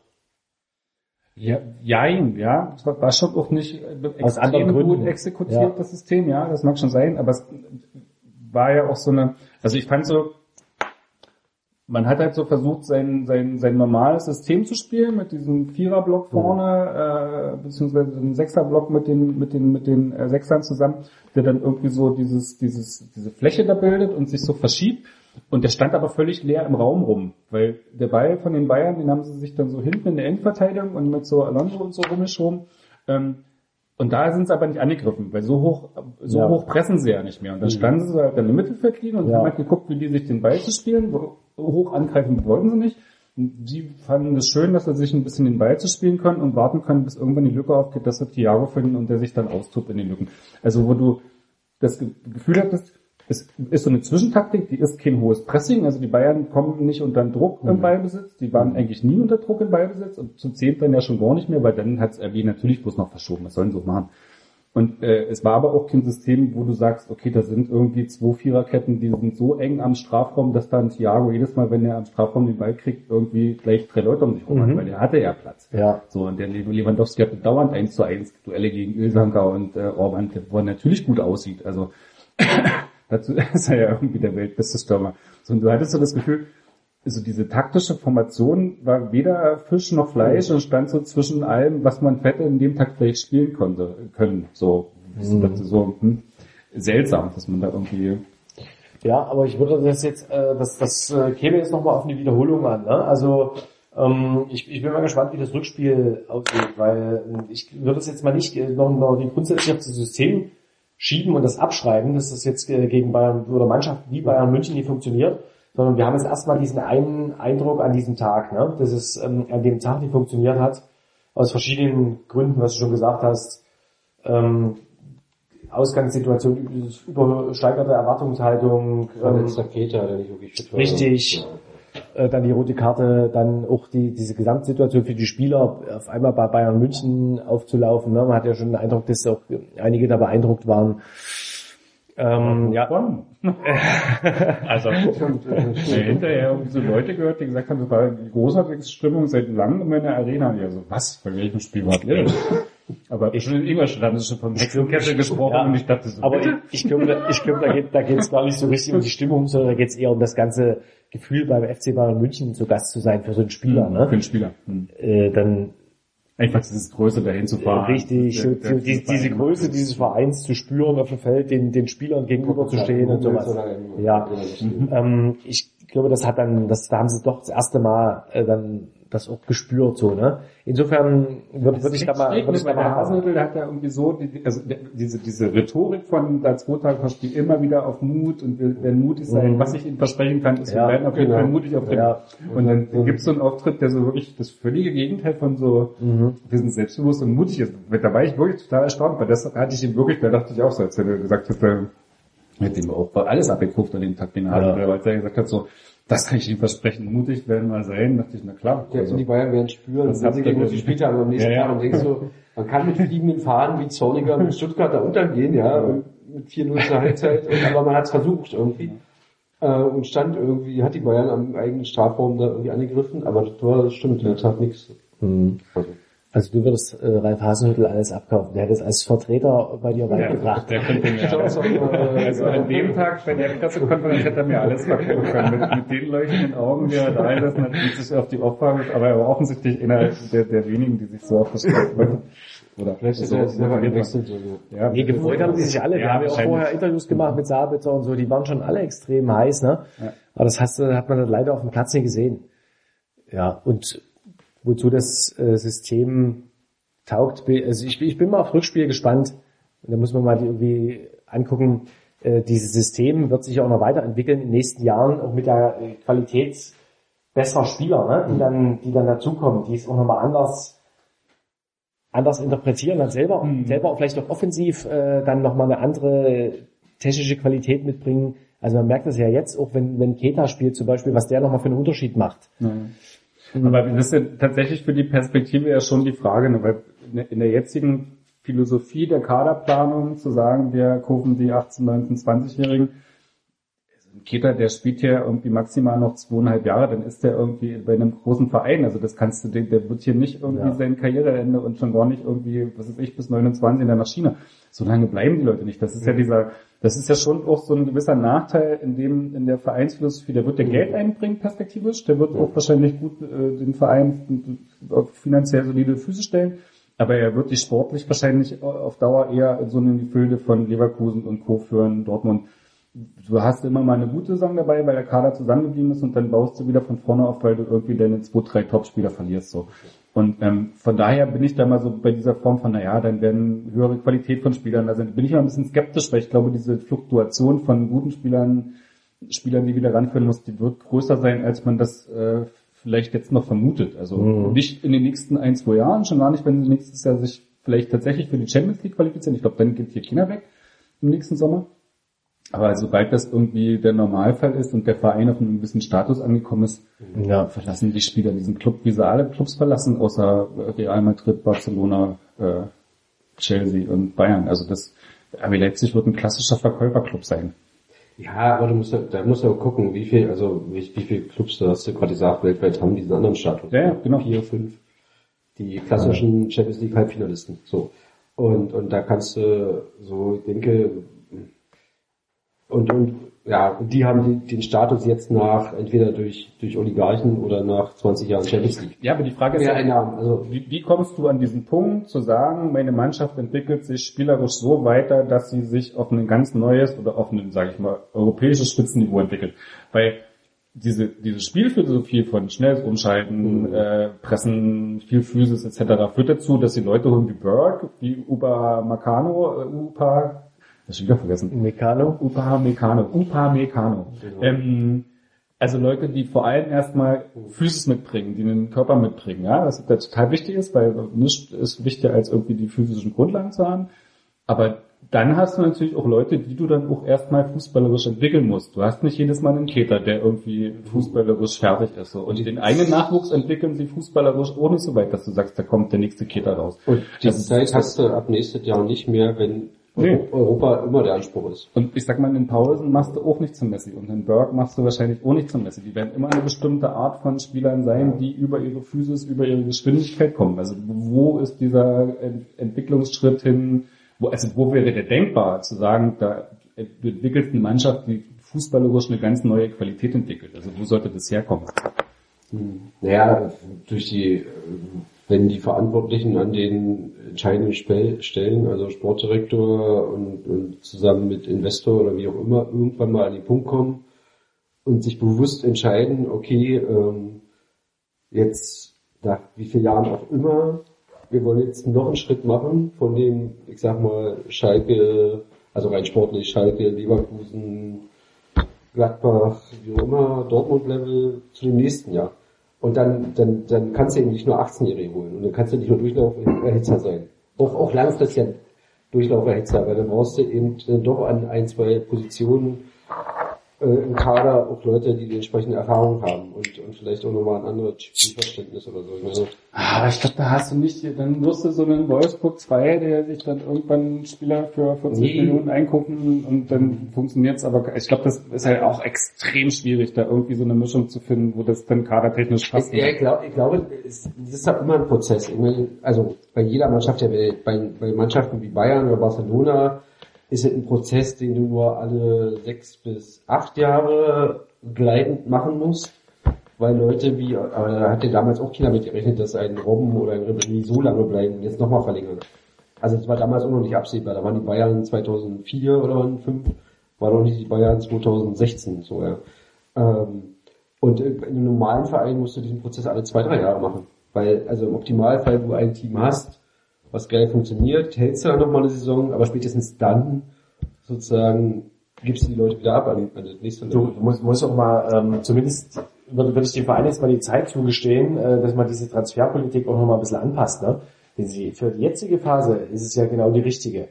Ne? Bisher hast du noch die Zeit gehabt, äh, die Spieler zu entwickeln. Oh, Und äh, wenn wenn du sagst Verkäuferverein, ne, klassischer Verkäuferverein, äh, ja, aber auf sehr hohem Niveau, ne? weil jetzt ein Spieler wie Upamecano, den offenbar Bayern München, Man United und ähm, Barcelona und Real Madrid wollten, ähm, wenn, wenn du halt den kriegst und den entwickeln kannst und der meinetwegen äh, den Verein in drei Jahren verlässt für 40 Millionen oder keine Ahnung, was, was du für den kriegen kannst, 30 Millionen, dann, dann hat man da schon erstmal viel richtig gemacht, ne? Also wenn, wenn der, wenn, Ja, aber wenn, gehst- auch wenn es jetzt, wenn er von Salzburg kam natürlich, aber äh, wenn, wenn du den halt trotzdem kriegst, Den kriegst du aber nur, weil er von Salzburg kam.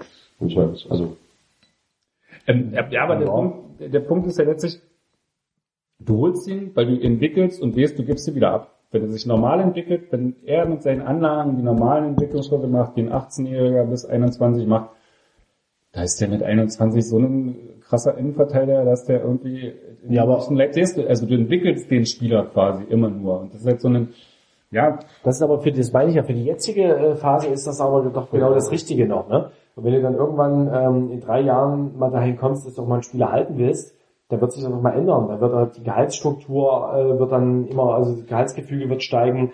Du wirst doch mal, wirst auch sagen, okay, dass ich leiste mir jetzt den, ich habe jetzt schon drei Spieler für 40 Millionen verkauft, den, den brauchen wir jetzt fürs nächste Jahr Champions League. Ne? Den, steht den, jetzt schon in, in dem Interview Ja. den Salzburger Nachrichten gesagt, dass es sozusagen auch darauf ankommen wird, wenn man davon überzeugt ist, man wird nicht jeden, ja, jeden Poker mitgehen, so, gerade jetzt erst, also jetzt erst recht nicht in der Phase, wenn es darum geht, irgendwie Financial Fairplay einzuhalten, aber, ähm, ja, ich, also, ich, ja, ich weiß nicht, also ich sehe nicht, ähm, das ist ja, das ist ja schon eine Ebene oder zwei Ebenen über Clubs wie Freiburg, Mainz, wie auch immer, die sozusagen als integralen Bestandteil ihres, ihrer Finanzierung auch haben, ja. Ja, aber es ist auf einem Clubniveau, sagen wir, also das, das, also wo ich RB Leipzig irgendwie vielleicht in vier, fünf, sechs, sieben Jahren, wenn sie sich irgendwie tatsächlich so entwickeln, wie sich das Nizza vorstellt, sehe wir tatsächlich irgendwo auf so einem Niveau von Dortmund. Da kann man sich mit dem Hintergrund, den man mit Red Bull hat, entwickeln, äh, mit dem, mit dem ähnlichen finanziellen Background. So. Und dann bist du vielleicht so ein Club wie Dortmund, das nicht diese ganz selbe Strahlkraft wie der Verein, äh, wirst du wahrscheinlich nie haben. Ähm, und müsstest du wahrscheinlich immer noch 5 Euro Vertrag drauflegen, aber du bist auf jeden Fall in einem Verein, wo die Dembeles, Ketas äh, etc. irgendwann weggehen. Also Ja, das, so. ist halt, das ist halt einfach aber sie gehen halt erstmal hin. Sie gehen halt erstmal hin, ja, das stimmt. Ja. Und, und wenn dann, reicht, reicht mal für, also regelmäßig Ja. für irgendwie unter die ersten drei und reicht auch mal für ein Champions League Halbfinale, wenn die Auslosung und Tages, Die Sachen zusammenpassen. Und, und wenn sich dann eben so eine Generation mal zusammenfindet, wie damals äh, 2010, 2011, ähm, als, als äh, Dortmund zwei Meistertitel gefeiert hat, ne, dann, dann kannst du halt auch mal so eine, so eine Truppe auch mal so zusammenhalten. Ne?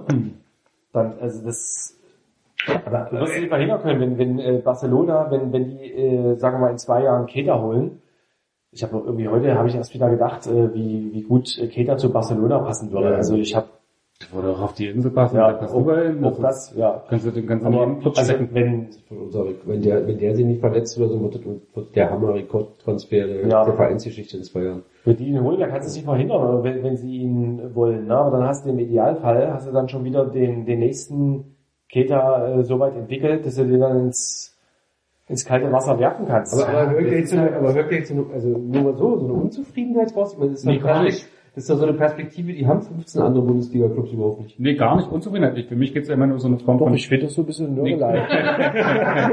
genau. Da, da, und da, darauf, Bundesliga-Saison. genau. Da- Darauf noch einen portugiesischen Käse. Es gibt ja eher, eher so einen Punkt von, es gibt ja so, so, so, so, so eine Erwartungshaltung vielleicht manchmal so von, die starten jetzt durch oder auch so von außen reingetragen, so eine Form von, äh, was ist ich, wenn Watzke kommt und sagt, mit ihr unbegrenzten Möglichkeiten, wo man dann immer Jay denkt, so, ey, Junge, du hast viel mehr Geld in deiner Kasse, als hier irgendwie im Moment noch in irgendwelchen Kassen sind. Ähm, ähm, aber es gibt ja schon von außen, Ja. sowohl von der B-Fans als auch von extern, eine gewisse Erwartungshaltung an den Verein, wo der irgendwann hinstarten wird und dass diese Entwicklung weiterhin so stringent ist, wie es jetzt ist. Ja. Und ich finde, es gibt halt irgendwann einen, einen, einen Punkt, wo klar wird, dass dieser Verein nicht nicht einfach konstant weiter wachsen kann, weil einfach Spieler weggehen werden. Und das war in der bisherigen Entwicklung nicht nicht nötig, weil ein Paulsen mitgewachsen ist, weil auch andere Spieler mitgewachsen sind, weil Spieler hierher gekommen sind, für die das genau der richtige nächste Schritt war. Aber es wird auch einfach Spieler geben, die irgendwann den nächsten Schritt machen und das wird diese die Art des Vereins und das, was welche Probleme, mit welchen Problemen der Verein umgehen muss, wird das nochmal extrem verändern. Das ist einfach nur mein Punkt. Ist, ich habe auch gerade nachgedacht, worauf ich eigentlich hinaus will. Eigentlich will ich, glaube ich, auf gar nicht hinaus, sondern nur, Ja, nur, aber wollte nur so diese, du bist jetzt schon sehr weit diese voraus. Perspektive. Noch, noch ist doch dieser, dieser Steilflug, dieser Ja. Aufstieg ohne Grenzen. Kleines, da hat mal jemand ein Buch geschrieben. Ist die Amazon-Nummer noch bereit? Kleines Product Placement. Nee, äh, noch ist das ja nicht abgeschlossen. Ne? Also wir, das ist ja, ähm, wir sind ja immer noch in der Phase. Ja, ja. Und erst wenn du sozusagen irgendwann mal dieses Plateau erreicht hast, ne, wo, wo es vielleicht dann ähm, jetzt nicht mehr nur geradeaus geht, sondern auch mal äh, oder, oder nach oben, sondern auch mal so ein Stück geradeaus, äh, waagerecht die Entwicklung, dann, dann kannst du, also dann, natürlich muss man sich vorher darüber Gedanken machen, aber dann kann man ja auch andere, diese Transferstrategien ein Stück weit anpassen und auch eben Gehälter, äh, Transferausgaben, ne? dann natürlich wirst du dann auch einen Spieler halten oder mal versuchen zu halten. Ne? Klar zahlen die denen mehr Geld und die werden auch Spieler halten. Aber den, wir Trainer aber mit Recht mal so abstimmen. Ähm, es wird einfach die großen Spieler wie Keita und Upamecano, Upamecano, Upamecano, die sind dann einfach nicht zu halten. Nein, aber Never. wir reden ja auch über, Nie, also, wir reden ja jetzt sozusagen, also, Und Paulsen wird ein Fa- Fall sein, den wirst du nie wieder in so eine Mannschaft einbauen können, weil der erst mal drei Jahre auf der Bank sitzen würde, weil er den Ball nicht fangen kann. Also ja, also die, die Zeit, die du noch in der dritten Liga oder in der zweiten Liga hattest, Spieler zu entwickeln und ranzuführen, die, die wirst du nicht mehr haben, weil natürlich, ähm, unter sozusagen, ähm, ja, der Druck steigt, sozusagen zu liefern. Also Ja. wirklich so Europa und jede Saison und zack und so, ja. Und, ähm, so. Und, und natürlich bist du da auch, dass A, Red Bull nicht unbegrenzte Möglichkeiten heißt. So ist es einfach nicht, abgesehen davon, dass es Reglement- äh, sozusagen Reglementarien gibt, die sich beschränken. Also da wird man einiges vielleicht auch entschärfen können, wenn man die Einnahmebasis verbreitert, sei es durch Wettbewerbe, sei es durch neue Sponsoren, ja. Aber natürlich sozusagen ist die stark, ja? die, die Finanzierungsbasis der Bayern mit Telekom und hm, hm, und wie sie alle heißen, ja, eine, eine ganz andere und Internationalisierungsstrategie und Stadion mit 80.000 und 1000 Bayern kann man sowieso Ja, nee, aber die so- wir gar nicht reden. Das, Ja, ja. So, und aber wenn du dann noch anguckst, dass die Bayern ja international zwar in den letzten Jahren sportlich wahnsinnig, also sehr erfolgreich sind, aber sozusagen ja das ganz große Spiel um Ablösesummen ja nicht mitspielen. Also ein, ein Robben und ein Ribéry sind jetzt au- außerhalb Deutschlands und Europas nicht wirklich internationale Marken. Also mit, mit großer Stahlkraft, wie du sie in der Premier League hast oder wie du sie in Spanien hast. So. Also die Bayern gehen ja auch einen anderen Weg. Sozusagen nicht Ja. die Tops, also wirklich irgendwie so was Absurdes wie Barcelona zusammenzukaufen, die Offensive. Sondern lieber Süle. Aber eine, ja, aber sind damit so, weil, weil er einfach äh, als Liga insgesamt nicht die Einnahmen generierst, ja, und nicht die Bekanntheitsgrade in Asien und sonst wo hast. Also von daher, Ja, wir reden dann aber von dem, von dem Level, ne, was du sagst, dass, äh, du kannst sie dann irgendwann nicht mehr halten. Das sind dann so, äh, in Spanien sind das zwei Vereine und in England vielleicht drei. Ja.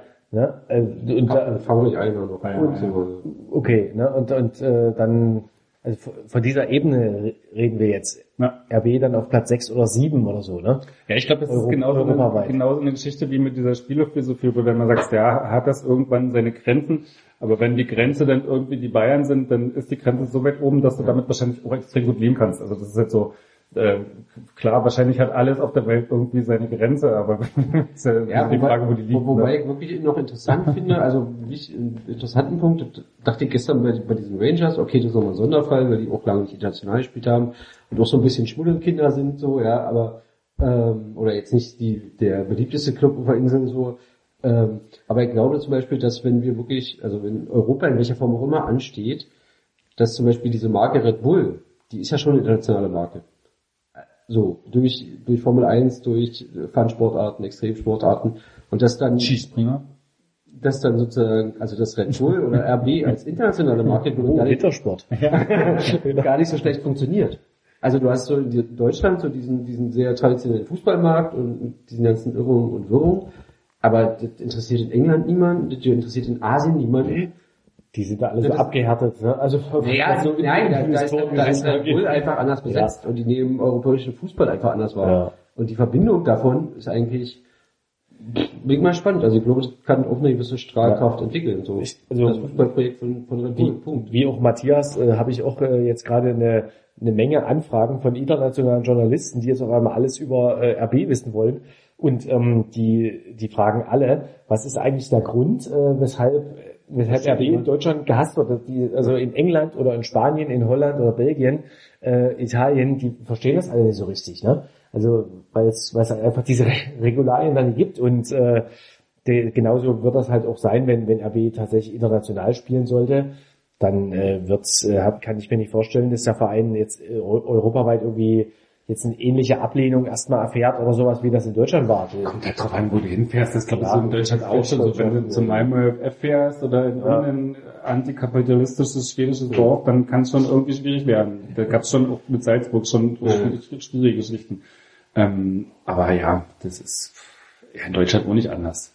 Also ich finde so diese Bundesliga-Reise in der Rückrunde werden schon noch mal einige, einige Geschichten warten, wenn man so an Dortmund, Frankfurt und so denkt, Auswärtsspiele. Schalke. Schalke. Ansonsten ist die Bundesliga auswärts bis jetzt ja auch eher eine Spaßveranstaltung. Also das ist, da gab's in der, gab's in der Vergangenheit Rostock, Dresden, äh, Erfurt, Halle, gab's da irgendwie ganz andere Nummern. Also das ist irgendwie so, das läuft ja alles so ein bisschen vor sich her. Aber selbst Dresden war ja vergleichsweise harmlos. Ne? Jetzt mal die Bullenkopf aus dem physisch, auf einer physischen Ebene, ja, Ja. weil alles extrem gut voneinander abgetrennt Aber war. auch was die Atmosphäre angeht. Also jetzt, das sage ich jetzt unabhängig von dem äh, Dynamo-Glühwein heute Abend. aber äh, ich, ich habe auch, ähm, wir sind ja da mit dem Leipziger Kennzeichen äh, vorgefahren, sozusagen bis fast direkt vors Stadion. Und äh, da, da gab es irgendwie meinen mein Spruch, aber das war jetzt nee, äh, ansatzweise das, womit ich eigentlich gerechnet habe, ne? wie, du, wie du da empfangen wirst, sondern das war schon du noch einen B-Schall ranmachen müssen. auf keinen Fall, ich sage keine RB-Scheiße. Bin ich Jan M. Dörfer oder was? Der, der, Oh ja. der, der sich im Editorial mit RB-Schall ablichten, ablichten lässt. Nee, aber äh, also so diese ganze Atmosphäre war da im Vorfeld dieses Spiels sehr, für Dynamo-Verhältnisse sehr gechillt, fand ich. Jetzt im direkten Umfeld des Stadions. Ne? Wir reden jetzt nicht von irgendwelchen Scharmützeln vorher und so, aber so, ja, aber egal. Und ja, sehe ich auch so, ne? Also ge- generell, äh, was, was war eigentlich so die, wo war die größte Ablehnung auswärts? Würdest du sagen in Köln oder Köln, war Köln, ne? relativ aggressiv, aber das war auch, ja, begrenzt sich ja meistens auf einen relativ geringen Personenkreis. Und wenn du dann irgendwie so nach dem Spiel, ich stand ja dann noch so vor dem Gästeblock so ein bisschen draußen rum. Und wenn du dann so 50 Leute hast, die besoffen sind und äh, dann irgendwie so auf Polizisten zurennen und sich dann so wundern, dass der Polizeihund böse wird und sie anspringt und dann so, äh, so vor sich hin maulen. Also das, Ja. das, das, das große Gewaltpotenzial steckte da auch nicht drin. Es waren eher so 50 Leute, die so ein bisschen besoffen waren. Also da hatte man noch war die zerstochenen Reifen auf dem Genau, Gästeparkplatz, da ne? Das war halt noch diese dann drumherum-Geschichten. wohl noch so ein physischer Übergriff, ne? Ähm, Oder, äh, sage- sage- ich, weiß ich gar nicht mehr. Nicht. paar Nee, ich meine jetzt, Ja. ich meine jetzt diese, diese zerstochenen Reifen. Also ich, ich meine jetzt Ja, ja. damit, damit, äh, da, da wurde jetzt, Also, war, war die, physisch ne, im Sinne von im Autos. Sinne, ja, von Sachbeschädigung. Sachbeschädigung, Straftaten. Ja. Naja, vorher die Bus- Busblockade, die ja dann auch nicht so friedlich war, wie es erst Ja. hieß, aber genau, das war schon so das, das Spiel, wo am meisten noch passiert ist drumherum, Ja. wo es vielleicht noch so eine relativ aufgeladene Mhm. Atmosphäre auch gab. Aber auch da muss ich sagen, war die Atmosphäre, also im Stadion habe ich die Atmosphäre eigentlich äh, ziemlich, ziemlich, fand, fand ich ja, ziemlich gut. Ne? Also wir hatten, wir hatten diese, diese Spruchbänder, einige grenzwertig so, ne? aber es war ähnlich wie in Dresden. Es war generell jetzt keine ähm, richtig aggressive Stimmung. Es war Ah, die schon war schon recht aufgeheizt. Also nicht aggressiv, aggressiv was aufgeheizt, aber, aber eher euphorisch. Also es, ich habe da jetzt Also ja, gesagt, ich bin ja gebürtiger Dresdner, ne? da habe ich auch schon, an, da habe ich auch schon andere äh, fe- feindselige Stimmungen in Stadien. Vielleicht ist da dein, in deinem Fall die Grenze dessen, wo es bei dir drüber ist und nicht vielleicht ein bisschen zu weit nach oben verschoben worden. eines Blocksturms. Ja. Das ist nur, nein. Nicht ernst zu nehmen. Erst wenn Pyro in, in den Gästeblock geschossen wird. Sieg oder Spielabbruch. Ähm, Ich esse das letzte Stück äh, portugiesischen Käse, oder? Will noch jemand? Nee, danke. Ähm, wir waren ja schon hier so, dass uns die europäische Elite die Kader kaputt gucken wird. Äh, dafür verkaufen, kaufen wir die kleinen Vereine kaputt. Ähm, Dortmund zum Beispiel. ja, genau.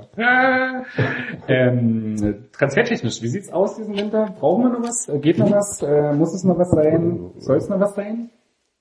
Bier soll es sein, auf jeden Fall. Ja, skurril. Du hattest doch hier so einen Porsche, schönen. Frankfurter, Ach, den, den, den haben wir doch. Frankfurter Apple Ich wollte mal. Du musst, was, was, was für eine Geschichte gab's dazu? Die habe ich vergessen. Gab keine. Die Geschichte des nächsten Du erzählst die Geschichte, ich hol ihn mit rein. Was? Du erzählst die Geschichte, du erzählst die Jetzt sitze ich auf einmal alleine hier. Bring mal einen Aschenbecher mit. Wie gibt's da so eine Geschichte? Nee, du hast Nee, einfach war einfach gedacht, äh, nächster Frankfurt, Frankfurt, Appleboy. genau. Und war überrascht, dass ich, also hier in Leipzig den auch ohne Probleme kriege, wahrscheinlich nicht so richtig hochwertig die Variante, aber ja. Unter der Theke. Ja, Klassiker. Ka- Ja, ich weiß nicht, also was da. Echte Traditionsmarke, ich halte mal ins Bild. Ja, Mhm. Tradition. Postmann. Frankfurter Apfelwein. das denn? Hauptsache groß, was? Ja. Ich weiß. Hm.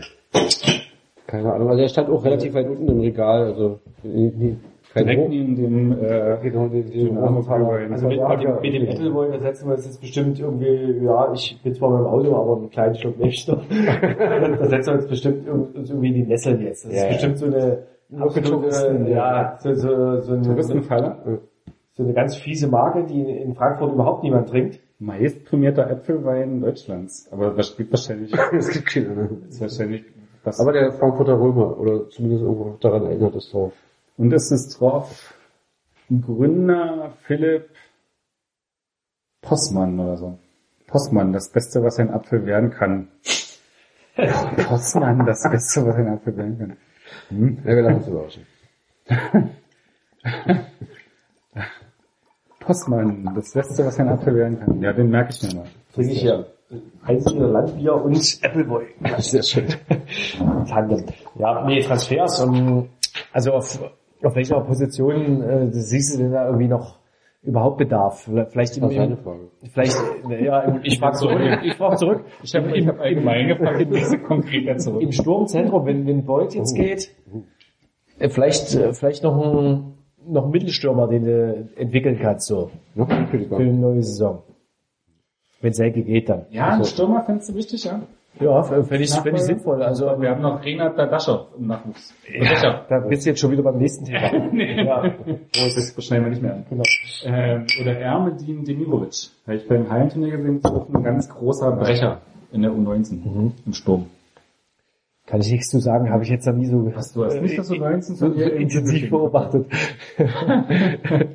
Ähm, ja, Aber- Brecher im Sturm, meinst du? Ist ja eigentlich, sind ja eigentlich nicht die Sturmtypen, die Hasenhüttl bis jetzt in seiner Karriere so präferiert hat. Nee, kein Brecher, ich habe gesagt Mittelstürmer. Also Also da hast du doch Berg, der kann Mittelstürmer gut spielen eigentlich mit seiner, wenn er ist, ist er aber nicht vorgesehen ne, für die Position.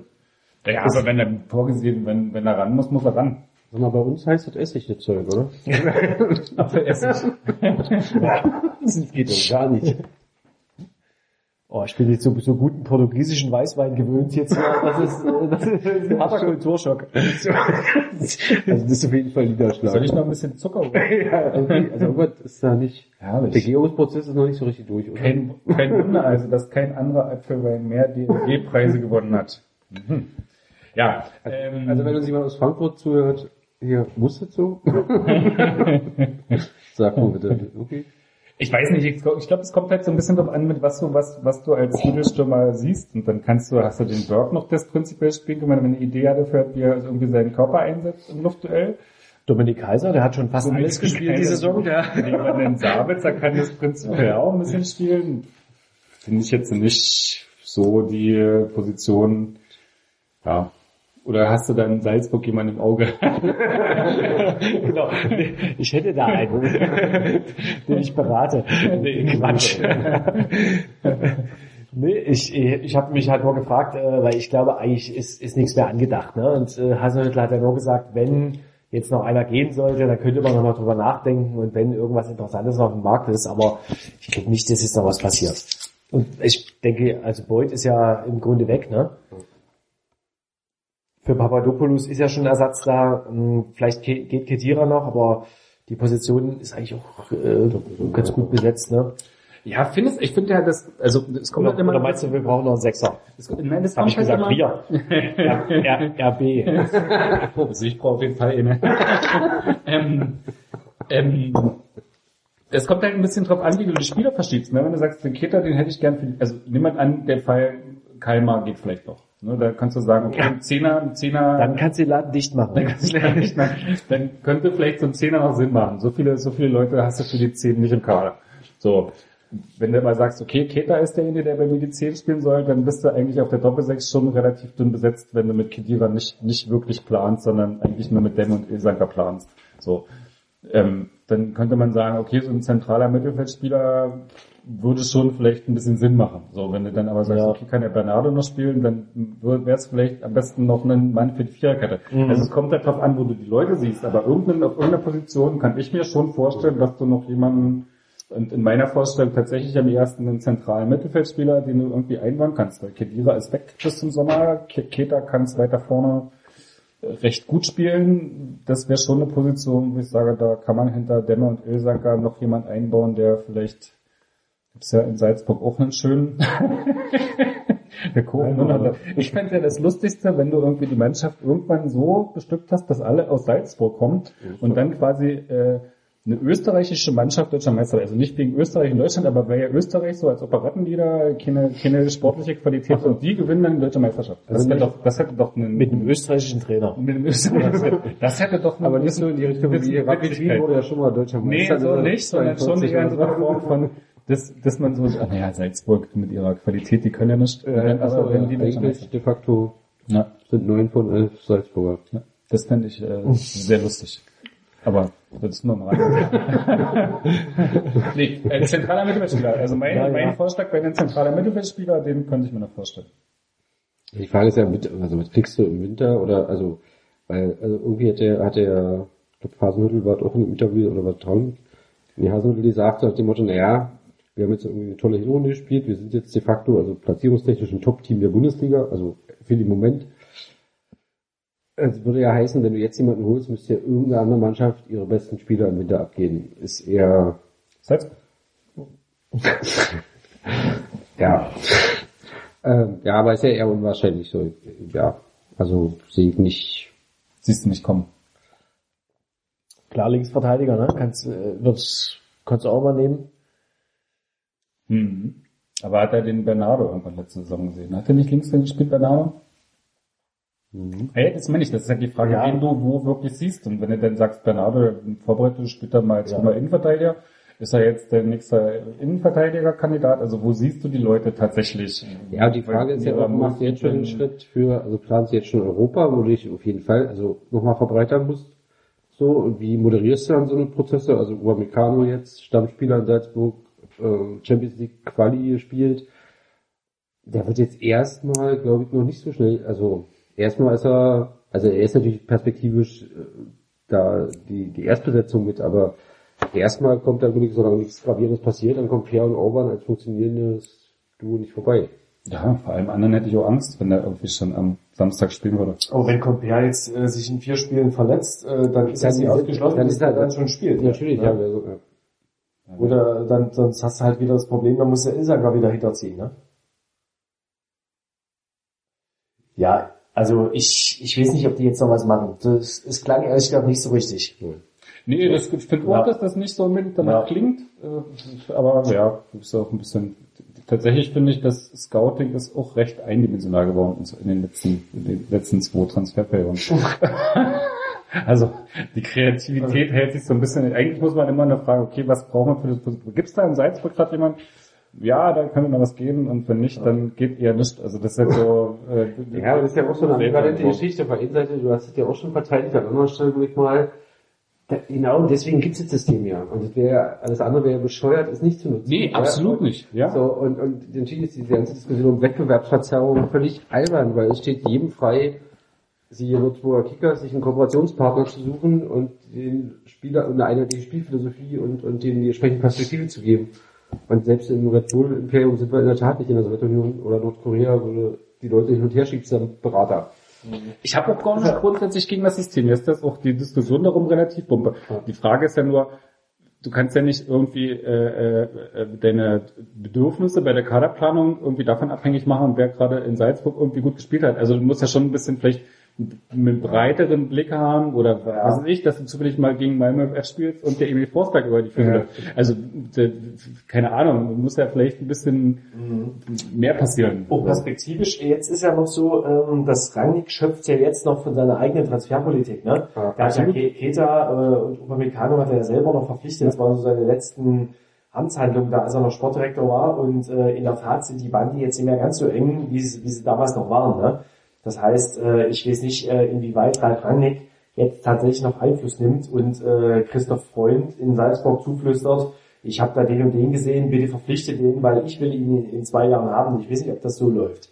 Ja. Jetzt noch. Damals war es halt noch so, dass Rangnick eben auch für Salzburg eingekauft hat und ähm, ja, das wird ja irgendwann versiegen. Also die Spieler sind, sind dann alle schon abge abgeschöpft sozusagen. Ne? Die, Weil du nicht weißt, was der Houillet da noch für eine Rolle spielt im Hintergrund, weil der Ja. war schon bei gerade bei so diesen Keta-Geschichten bei dem Ja. französischen Markt war der also ja noch sich ja, gerade was jetzt den französischen Markt angeht, äh, hat er sich ja äh, dann offenbar als ziemlich kundig erwiesen, ne? Weil, wenn er die das tatsächlich mit eingefädelt hat.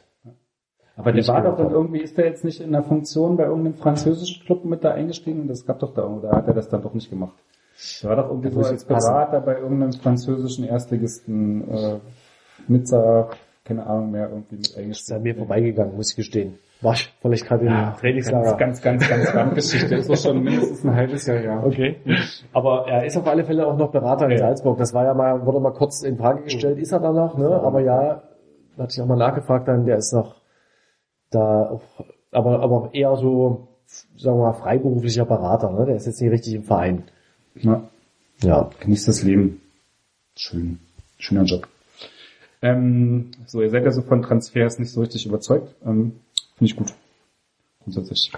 Ja, ja, die Frage ist aber, da wird ja jetzt auch nichts passieren. So, klar, irgendwie eine Position, wo man aber die im Sommer, war- also Torwart ist so eine Position für mich, ja, wo die letzten Transfers, also sprich Müller, auch wenn er jetzt gespielt hat, zweite Halbzeit gegen Rangers, aber es war glaube ich so eher so eine Geschichte, okay, im Trainingslager durfte Contorti eine Halbzeit dran. Ja.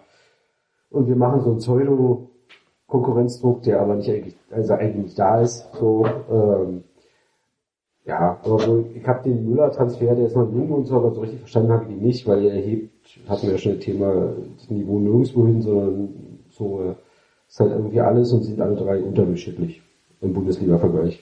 Also, oder sagen wir mal, unterer Durchschnitt. Ah, der Müller- Unterdurchschnittlich klingt so. Ich sag mal, der Müller hat schon extrem viel Talent. Der, der, wenn er ein gutes Spiel hat, macht er dir schon was, was höheres Bundesliga-Niveau ist. Das Problem bei ihm war ja immer, dass er so. viele größere Klöpse drin hatte, wo er sich dann so das großartige Spiel vorher dann so wieder eingerissen hat. Mhm. Ich glaube, das ist halt auch im, im Spiel, also ich, ich glaube, der ist ein Wettkampftyp, ne? Wenn, wenn du den im Training erlebst und im Spiel ist auch nochmal so, ähm, nochmal noch mal eine andere Nummer und der ist halt auch äh, jetzt auch aufgrund seiner Jugend, äh, habe ich das Gefühl, so ein Heißsporn, ne? Also der, der macht auch seinen Vorderleuten richtig Dampf und dann hat er eben auch mal so ein Ding dabei. Ich erinnere mich äh, das, an, an das Testspiel jetzt hier gegen Farense, da hat er Bernardo umgerannt.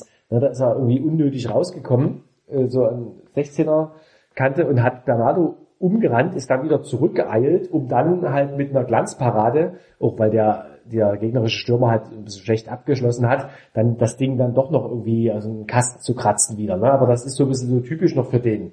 Zuerst mal was überstürztes und dann, dann äh, holt das, holt das dann irgendwie doch noch raus mit seiner Qualität, die er ja hat.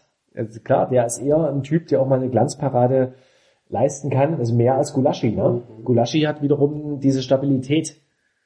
Also au außer gegen Ajax. Auf der, auf der Linie schon ganz gute Reflexe hat. Ja, natürlich. Schon, Also ich, ich glaube, also weil, wenn du sagst unterdurchschnittlich, ich glaube, also das würde ich jetzt nicht so unterschreiben.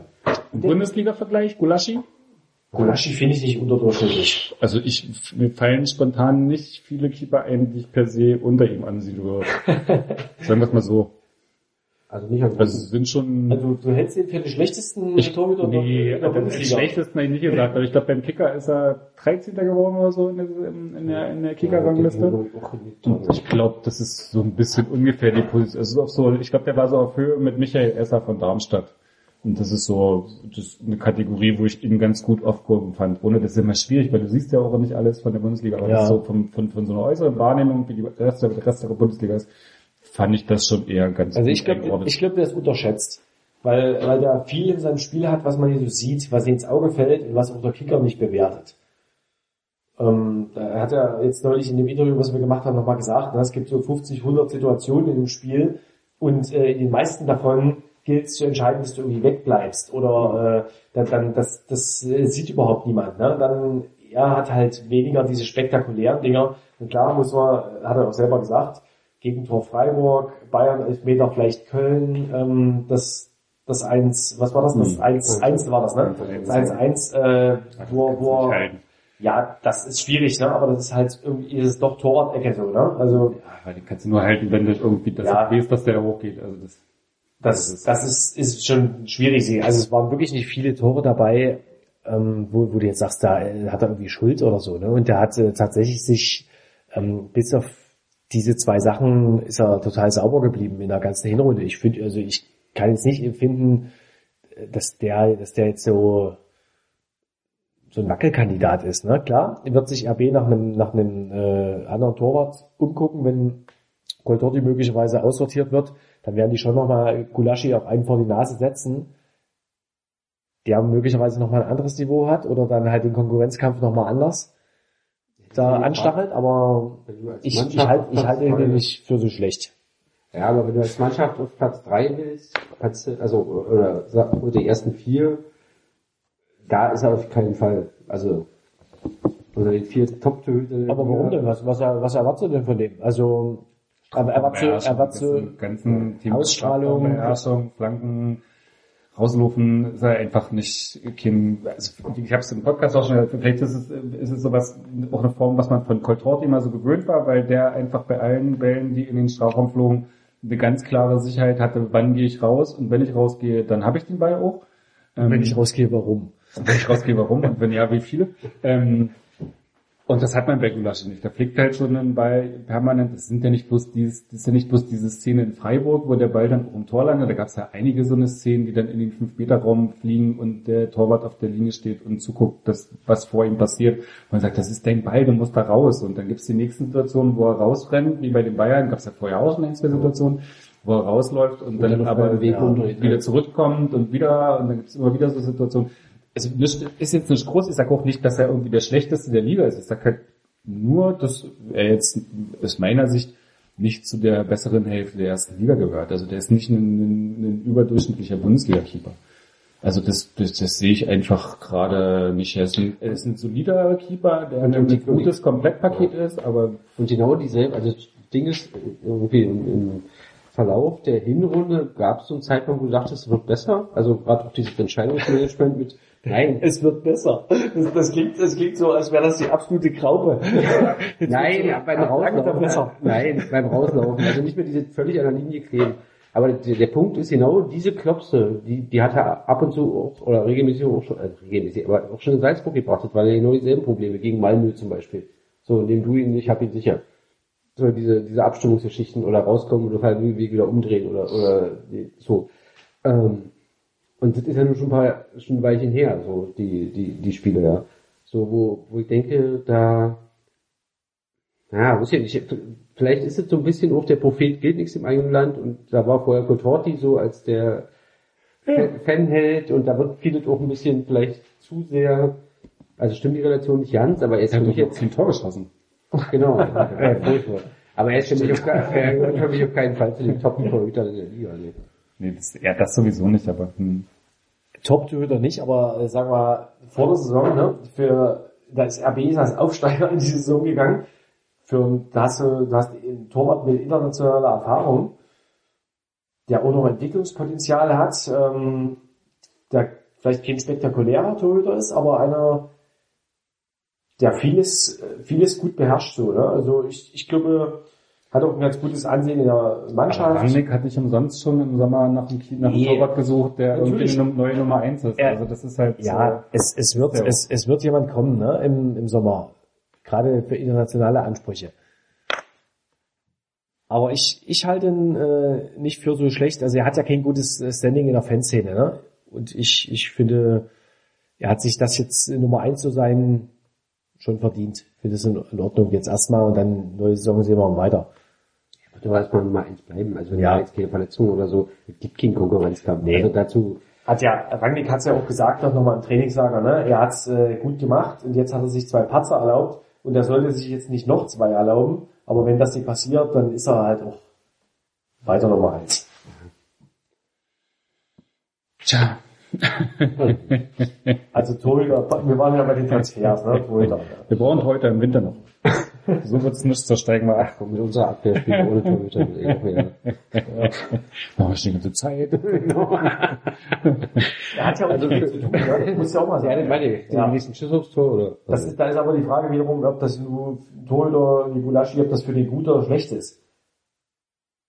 Wenn du halt so wenig, teilweise so wenig Bälle aufs Tor bekommst wie in der Hinrunde. Dann gab es Spiele, wo er Punkte richtig festgehalten hat durch einzelne Es Szenen. gab Wie- mal eben zwei Spiele, wo, wo, wo er, wo oder ich ihn auf dem Schirm hatte als jemand, der Gutes gemacht, Gutes gemacht hat. Leverkusen, glaube ich, zum Beispiel, wo hat er da diese zwischendurch, die, die Ja, okay, Elfmeter, da gab es aber nochmal so eine Situation, ich glaube direkt nach dem Ah, Tor oder doch, so, die also dann irgendwie so grandios aus dem Winkel fischt oder so. Das gab schon, da gab es so zwei, Ecke oder so eine Volleyabnahme oder sowas. Die drei Geschichten, die er dann so, wo er dann so diese, diese, die, überhaupt die Möglichkeit erstmal festhält, dass es da irgendwie noch zu der Wende kommen kann.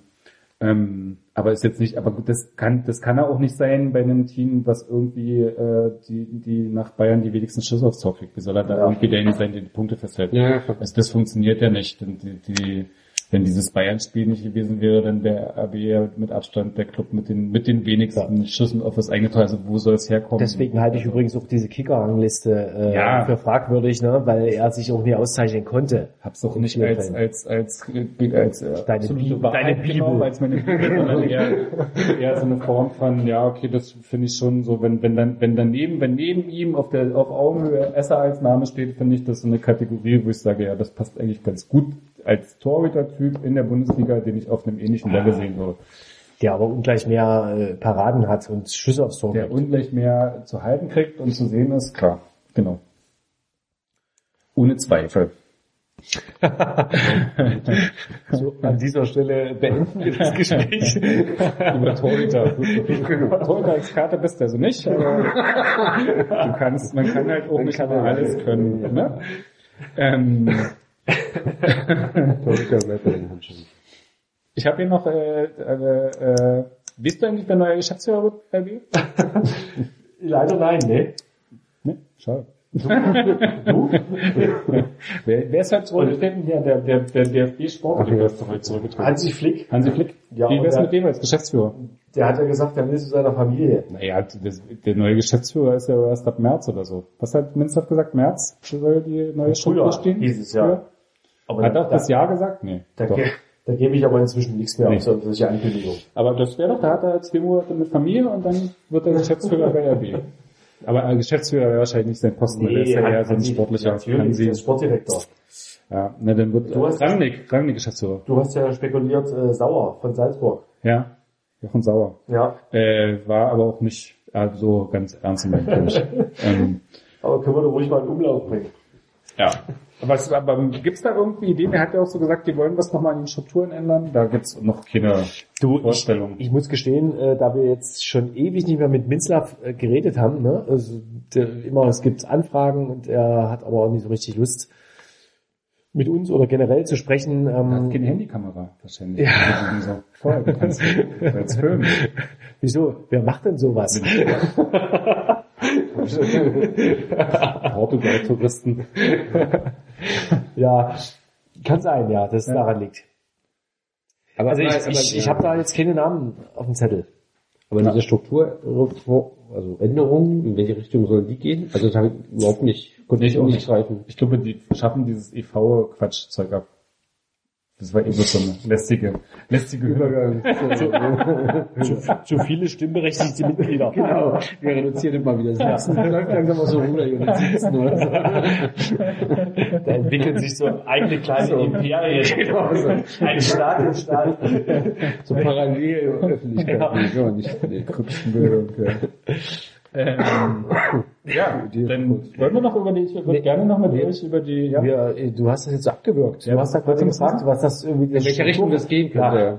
Ich könnte mir ja vorstellen, dass es auch äh, mit, jetzt kommt's, mit dem Financial Fair Play zu tun hat.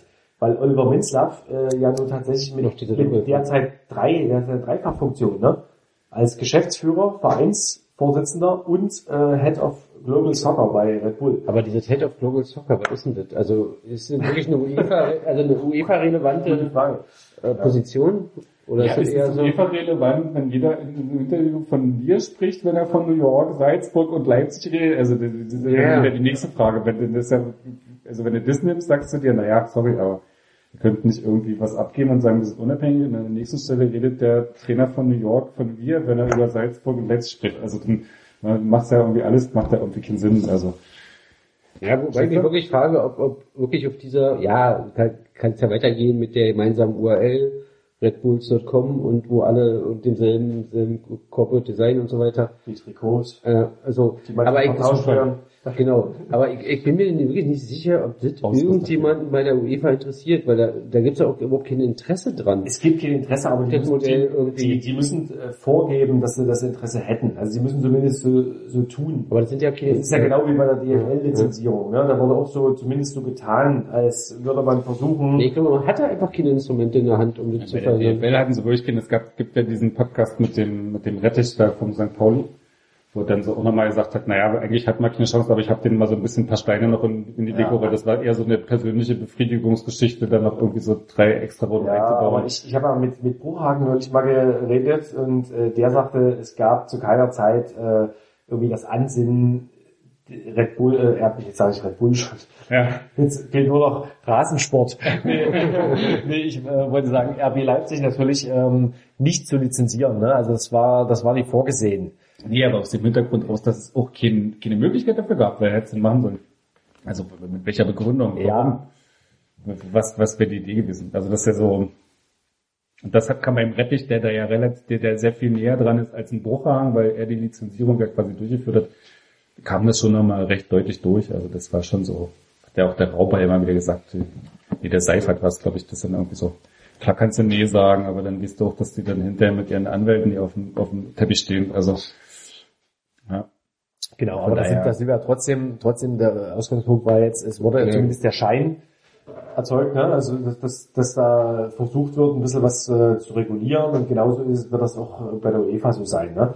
Und aus diesem Grund sind ja, ist ja äh, Red Bull Salzburg da so ein Stück weit aus dem Unternehmensgeflecht ausgegliedert worden und ähm, ich denke, dass auch diese äh, Funktion, also diese Dreifachfunktion, dass das, ähm, da gibt's ja aber diese schöne, schöne Phase der Integrität des Wettbewerbs, Hm. ähm, alleine schon, wenn äh, Minzlaff als Fußballbeauftragter des Sponsors von RB, äh, dann hat man schon mal so eine Einflussnahme ja nur innerhalb äh, von RB Leipzig und dann hast du aber gleichzeitig noch diese Ebene mit Red Bull Salzburg, ne? also dass das dann, dass er da möglicherweise Einfluss nehmen könnte auf beide Aber ich Vereine. glaube, argumentativ ist diese Red Bull Soccer Funktion nicht für nicht für Österreich verantwortlich. Ich glaube, der ist in dieser Funktion nur für so. Brasilien und Das ist pro Das ist ja forma, ausgeklammert. das ist pro forma so getrennt Genau. worden, aber Nee, Ist es natürlich nicht letztlich, aber pro forma steht, Ja. steht dann bei der UEFA der Doktor, nee, nicht noch Doktor, Herr Mr. Äh, Münzlaff, äh, Head of Soccer,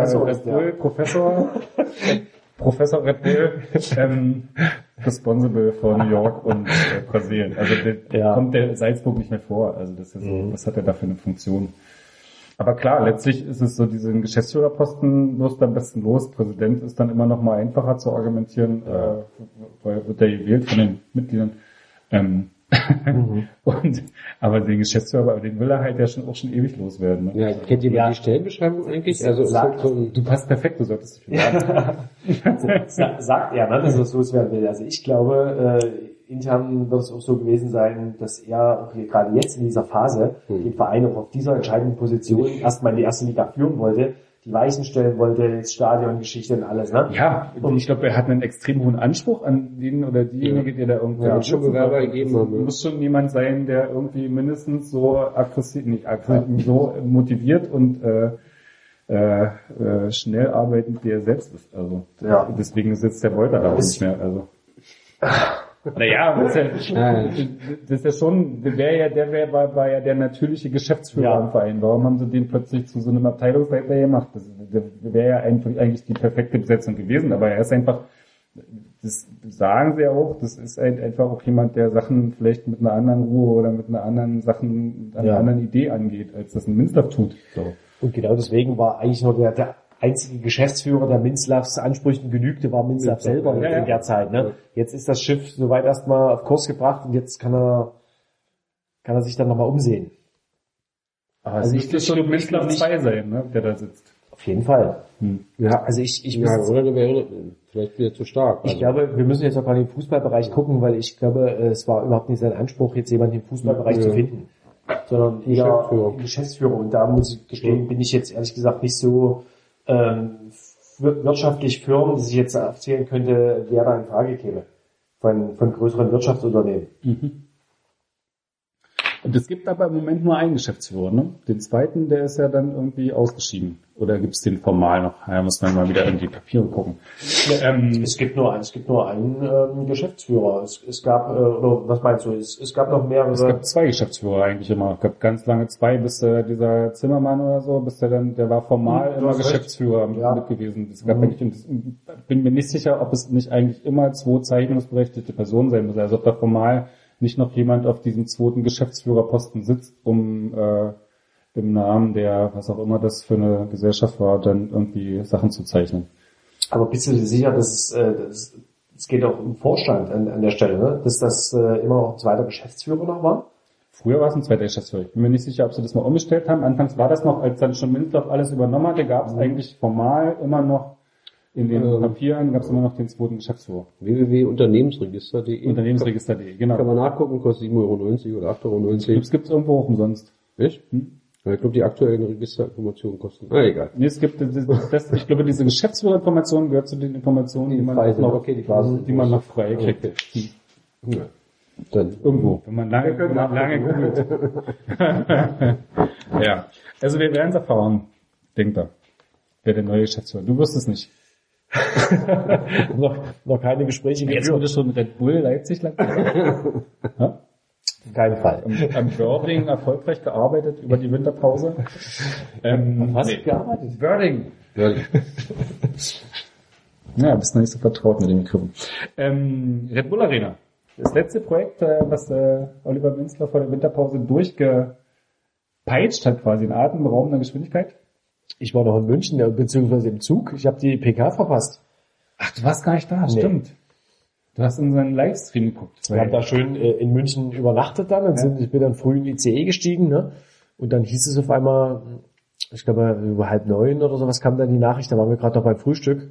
Äh, jetzt findet ein paar Stunden später die PK statt, ne? ja, Ja. das waren ich alle im ganz Zug- schön verschlafen, hab ich im Zug gesessen, ja. Raum saßen. Die waren alle noch so ein bisschen Das war, war irgendwie blöd, ne? Weil, weil wir uns ja vorher auch mit dem Thema beschäftigt hatten und Ja. sowas. Das fand ich äh, dann ein bisschen seltsam, dass man das irgendwie am Mittag ein paar Stunden irgendwie dann nach dem Spiel macht.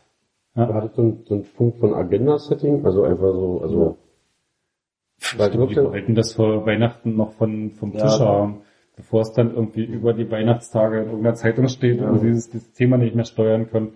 Also ich glaube, das war eher die, die Ja, Idee. ich, ich Also, glaube, ich glaube, Kölmel hat sich einfach halt äh, dann entschieden. Ja, ne? Also er hat sich am Mittwochabend hat er zugesagt, ja, er nimmt das Angebot an. Und dann sind die äh, nach, Nacht und Nebel schnell zurückgeeilt, um sich dann am nächsten Morgen mit Kölmel zu treffen. Vertrag unterschrieben und dann gab es sofort die PK. ab, für die, ab für die Presse. Ja.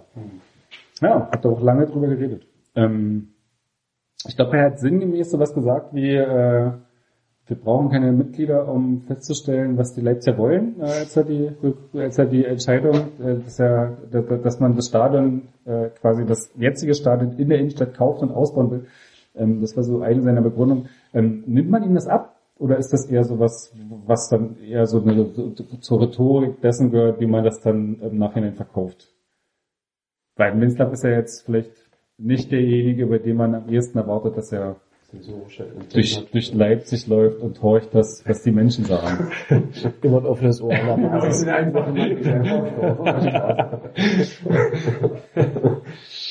ja, es, ich glaube nicht, dass das jetzt das entscheidende Argument war, aber bestimmt eins. Ne? Also jetzt nicht für Minslav selber vielleicht, aber für ähm, die, also die gesamte Entscheidungsfindung jetzt im Verein. Aber entscheidender war sicherlich äh, der Fakt, dass es sehr viel teurer gewesen wäre, jetzt ein Stadion zu bauen und dann auch fraglich, ob du es überhaupt brauchst. Aber wäre es so viel teurer gewesen? Und dass du halt auch diesen Innenstadt-Standort dann beibehältst. Ne? Also ich weiß nicht, wie groß der Politik, also mit den Zahlen, ich fand, also ich persönlich fand die Zahlen, die immer umhergeisterten mit 300 Millionen oder so für Neubau, eigentlich schon immer relativ niedrig. Also je nach Standort, grüne Wiese und so, klar kannst du, hm, Aber Minslav fand sie eher hoch, glaube ich. ja, aber was waren jetzt neulich für ein Stadionprojekt, wo es plötzlich um, in der vergleichbaren Größenordnung irgendwo um 800 Millionen ging? Was waren das? Aber bei uns bauen sie mit Red Bull. Ja, ja, Wir sind schneller. ja, kann sein. Nee, ähm, Ja, aber das jetzige Stadion, äh, das hat 120 Millionen gekostet, den Bau. Ne? Das ist schon ein paar Jahre alt. Aber, äh, aber drei- 300 Millionen ist schon das ist eine real, sag mal, äh, real, nee, nicht Sparflamme, das ist eine realistische Größe, finde ich. ja, für, für Standard war. Und wahrscheinlich, äh, naja, die Allianz Arena hat auch nicht viel mehr gekostet. Zum Beispiel. 600. Nee. Tatsächlich? Ja. Müssen wir nochmal nachgucken. Also, Also waren nur die Anteile. Ja. Reden wir weiter? Ähm, wo hast du? Also d- 300 Millionen äh, wär- wäre, aber ja, Matthias hat recht, ne? Bu- äh, Bullsbau äh, oder Bull, wie heißt die Bullbau oder Bullsbau? Äh, eigene Baugesellschaft. Ähm, im, also ich glaube schon, dass man das hätte auch günstiger machen können. Hat er ja auch nochmal gesagt. Letztendlich lag das jetzt gar nicht so weit auseinander, ne? Also sozusagen die, diese die Spanne war nicht mehr so riesig, wie man das vielleicht mal gedacht hätte. Ähm, also ich war ja persönlich überrascht davon, weil eigentlich im letzten Podcast hast du das ja ganz gut erklärt, eigentlich, dass wirtschaftlich eigentlich alles für Neubau spricht, den man als Verein oder ja nicht bezahlen muss, so, sondern man profitiert dann nur noch von der Einnahmeseite, wenn, wenn die neue Schüssel mal steht. Ähm, also rein wirtschaftlich rational habe ich sozusagen auch mit dem Neubau gerechnet. Aber auf der anderen Seite, weißt du ja selber, weißt du ja selber, sozusagen Initiative 60 Plus und das wurde schon vom Verein wahrgenommen. Das war jetzt sicherlich kein Kernkriterium bei der Entscheidungsfindung, aber wenn es, so wie der angedacht war, um zwei Prozent mal geht, die für das eine oder für das andere sprechen und du weißt aber nicht, wie groß der politische Druck von der Stadt war, also wie, wie viel Druck kann die Stadt schon machen, aber die, die Position war zumindest ja auf jeden Fall klar, dass die Stadt keine Ja, aber die Stadt hatte da keine starke Position. Nee, nee, wir haben uns vorher so mit auch ein paar Lokalpolitikern unterhalten natürlich. und so, ne? Also, das war dann letztlich eine reine, reiner Deal zwischen Kölmel und RB oder Red Bull, ne? Also ich weiß nicht, wie man, also meine, irgendwie setzt man ja schon, also zum Beispiel die, die, die Pressemitteilung zum Verkauf, die war in der Tat, diese Überschrift, die war natürlich rein, also war natürlich ein Kunstgriff, weil Red Bull kauft Red Bull Arena, wäre eine doofe Überschrift gewesen, aber so war da eben Red Bull kauft Zentralstadion, ja. Ähm, also die Frage, also welche Rolle spielt für so ein, eigentlich so ein globale Tippel, ein Unternehmen, irgendwie wie Red Bull, so eine Sachen, die dann doch eben lokale Verankerung und traditioneller Standort und großer Name, Zentralstadion und pff, Vielleicht haben wir das alle auch ein bisschen unterschätzt, weiß ich nicht. Oder man ist zum Schluss gekommen, wir machen jetzt hier erstmal noch weiter zehn Jahre mit dem Laden und bauen das halt um auf 57.000 und wenn wir dann irgendwann wirklich ganz oben angekommen sind, können wir immer mal drüber nachdenken oder sowas. Ich könnte mir auch vorstellen, äh, dass das Wort äh, von Ralf Rangnick da jetzt äh, wenig Gewicht hatte, weil der hat von Anfang an gesagt, schon im Frühjahr, mal der FAZ-Kuppel war da, glaube ich, dieser Talk, ne, wo er sich eigentlich ziemlich klar für fürs Stadion ausgesprochen hat, fürs jetzige. Ne? Und dann hat er nochmal wiederholt dann später, weiß nicht, ähm, inwieweit das nochmal Einfluss hatte. Hm. Wobei so die Planung von Elmar Minzlaff, auch wenn er sozusagen natürlich die, also auch im System Rangnick da angekommen ist, aber natürlich über die Person Rangnick, glaube ich, hinausgehen. Also, wie er halt ja auch immer unausgesprochen betont hat, sozusagen, wir machen es nicht an Fanbelang und Stimmung und ne, ne, ne, und auch irgendwann auch Rangnick wird irgendwann Ja, wieder gehen, wohin auch immer, in Rente nach England, keine Ahnung, ja, aber ist halt sozusagen ist schon ein wichtiger Fixpunkt, aber aber Rangnick ist zumindest jemand, äh, der auf sowas Wert legt. Ne? Also Mhm. der hat ein Gespür für, für sowas. Finde ich schon.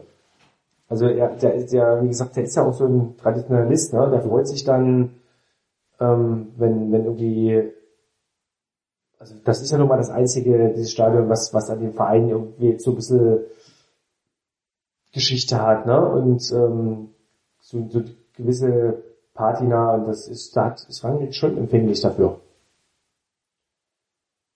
Glaube ich. Bisschen, ja. was glaubst du, was den Ausschlag gegeben hat? Ich kann es mir tatsächlich nicht so richtig, äh, bis heute nicht so richtig ganz erklären, was, was den Ausschlag gegeben hat. Ich, ja. Wahrscheinlich letztlich tatsächlich, äh, dass es wirtschaftlich nicht, äh, nicht, nicht teurer ist als eine Neubauvariante oder nicht weniger lukrativ. Also dass du mit äh, dem Kauf und Umbau nicht, nicht, nicht mehr verlierst als äh, äh, gewinnst. Nicht. Ja, wie? wie war der Satz? Ja, aber Betriebswirt, oder? Aber zwei verschiedene Adressaten. Also, oder gab es von, von Matischitz die Ansage, nee, zahle ich nicht. Weil ich muss jetzt in München Ja. für 100 Millionen eine Halle bauen und überhaupt. Ich, also ich glaube, letztlich ist es eine Entscheidung auch von Mateschitz. Ne? Das Ja, ist ja, ja auch klar. bekannt im Red Bull-Universum, dass da bestimmte Entscheidungen sehr lange gern so. Ne? Also der er überlegt sich das immer lange. Genauso war es auch mit dem Einstieg. Ne? Hat ja auch ein paar Jahre gedauert, ne? bis er sich dann mal für Leipzig entschieden hat.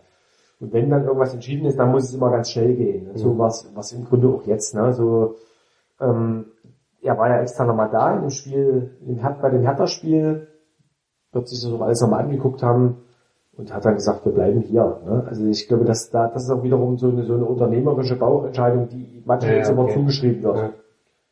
Also einfach zu sagen, vielleicht, wie viele Ja. Innenstadtstadien gibt es noch in der Bundesrepublik? Auf einer Alleinstellung Ja, ja, wird doch nicht wegen 100 Millionen Kosten hin oder her irgendwie dann gesagt haben, jetzt bleiben wir in dem Stadion. Also ich glaube, das ist irgendwie, das kann ich mir tatsächlich auch nicht vorstellen. Ne, nicht wegen der Kosten. Das ist dann eher so, äh, so eine irrationale Entscheidung von Mateschitz. So, wie auch gesagt wird, er war vorher, bevor er eingestiegen ist, nochmal Leipzig, hat sich so das Flair der Stadt auf sich wirken lassen, hat gesagt, jetzt, jetzt machen wir es hier. Ja, wenn dann, wenn dann alle, wenn dann alle Argumente alle ausgetauscht sind, das für und wieder in äh, Dutzenden Präsentationen seiner Experten da alles mal vorgestellt wurde, dann, dann irgendwann kommt er dann an, zu dem Punkt, wenn das halt so ein Putt ist, dass, dass der dann halt sowas entscheidet, ne? So stelle ich mir das jetzt vor. Du hast du nicht dabei bei so einer Entscheidung? Leider nein. Leider nein. Aber die haben ja auch in, er war ja auch in München, ne, im, im Stadion. Die haben ja auch in München nochmal gesprochen. Dann kam da wahrscheinlich zeitgleich an diesem Tag die Zusage von Kölmel. Wir, wir würden das Angebot annehmen. Ja, insofern äh, passt das auch. Denn, also natürlich hat er da das letzte Wort dann. Aber ja, gerade wenn er in München war und gesehen hat, was in München für ein Stadion steht und wie, was für eine krasse Möglichkeiten gibt, das Stadion zu vermarkten und äh, Geld quasi in Säcken rauszutragen. Du warst am Team in Stadtstadion. Da sind sie aber überrascht vom eigenen Impuls. Genau. Oh, was habe ich getan? Das wollte ich nicht. Äh, geht ja nicht darum, was ich will, sondern es geht ja darum, versuchen zu- nachzuvollziehen, was, was so die Entscheidung ist und was, also, wenn man es ganz runterbrecht äh, auf eine rein pragmatische Geschichte, aus was holt man mehr Geld, holt man natürlich nicht aus, aus nichts mehr Geld als aus einem Stallneubau. der irgendwo steht, äh, möglichst preiswert gebaut werden kann und äh, ganz viele optimal angepasste Logen und Plätze hat. So, das kriegst du einfach mit der aktuellen Arena, äh, kannst du dich auf den Kopf stellen, kriegst du das nicht hin. Ja, es so. ist so, also insofern muss man schon äh, sagen, also eine ungewohnt emotionale oder empathische Entscheidung. Von, Oder ist irgendein Hintergrund, den man halt nicht von- kennt. Also ja, auch nicht. Erpressung, Aber- Erpressung. Irgendjemand hat eine Sexgeschichte und mit der wurde erpresst damit. ja, da, da ich auch Aber wir, wir, wir haben uns aber mit diesem Stadionarchitekten, dem, dem Zech getroffen, ne, der das Stadion gebaut hat. Und ähm, der hat ja so, also wie ich finde, ganz logisches Modell, so, so ganz grob skizziert nur, ne, dass man da halt so viele, äh, wirklich sehr viele Logen noch einbauen könnte. Das ist dann zwar so ein bisschen, naja, eben reingebastelt, ne? aber du könntest diese Plätze erstmal anbieten. Ja. Und ob das dann nur so wichtig ist, äh, den, den VIP-Gästen, äh, ob die jetzt in einem, in, in einem super High, in einer super High-End-Loge sitzen oder vielleicht lieber den kurzen Anreiseweg schätzen und die Atmosphäre. Ich, Haben sie ich ja weiß es nicht, weil sie mit dem Stadion ans, ans, äh, mit dem Auto ans Stadion müssen und nicht hinkommen, weil alles verstopft ist. Straßenbahn. nee. Die VIP-Bahn, das wäre Die- die VIP-Bahn, ja. Direkt hier noch so diese Hubschrauber an der Platte war Festwiese und dann Shuttle vom auf dem Dach, auf dem verschließbaren Dach. Aber da, also wenn, wenn du da viele Logen reinziehst, ne, in die, in die, also auf, auf der auf gegenüberliegenden Seite der Ebene 5 und an die Stirnseiten, dann kann man da schon ziemlich viel wettmachen. Ja, ja, das glaube ich auch, dass du was, dass du, du kannst Sachen ein bisschen wettmachen, aber du baust sie halt tatsächlich dann nicht, wo du sagst, okay, ich baue sie jetzt so, wie ich sie brauche. Ich baue jetzt einen äh, Event-Tempel ans Schkoldeser Kreuz äh, in die Mitte von Leipzig und Halle Einzugsbereich. Das, das ist nicht der 700 Fall. Millionen, 700, äh, nicht, äh, Ja. 700.000 Leute äh, direkter Einzugsbereich. Da finden die ganzen Konzerte statt, da Ich habe das kommen die Gefühl, auf du bist ihre so, so ein bisschen Stunde. Größenwahnsinn. Du, du, willst, du willst alle Spieler halten, du, du willst sozusagen, dass Real Madrid und Barcelona bei RB anklopft und, und abgewiesen wird. Hast du nur einen Arbeitgeber seit ersten Du willst das Riesenstadion. Spiel, ich, ich verstehe quasi den bösen Runde, an, äh, eure, auch euch die Argumentation zu vereinfachen.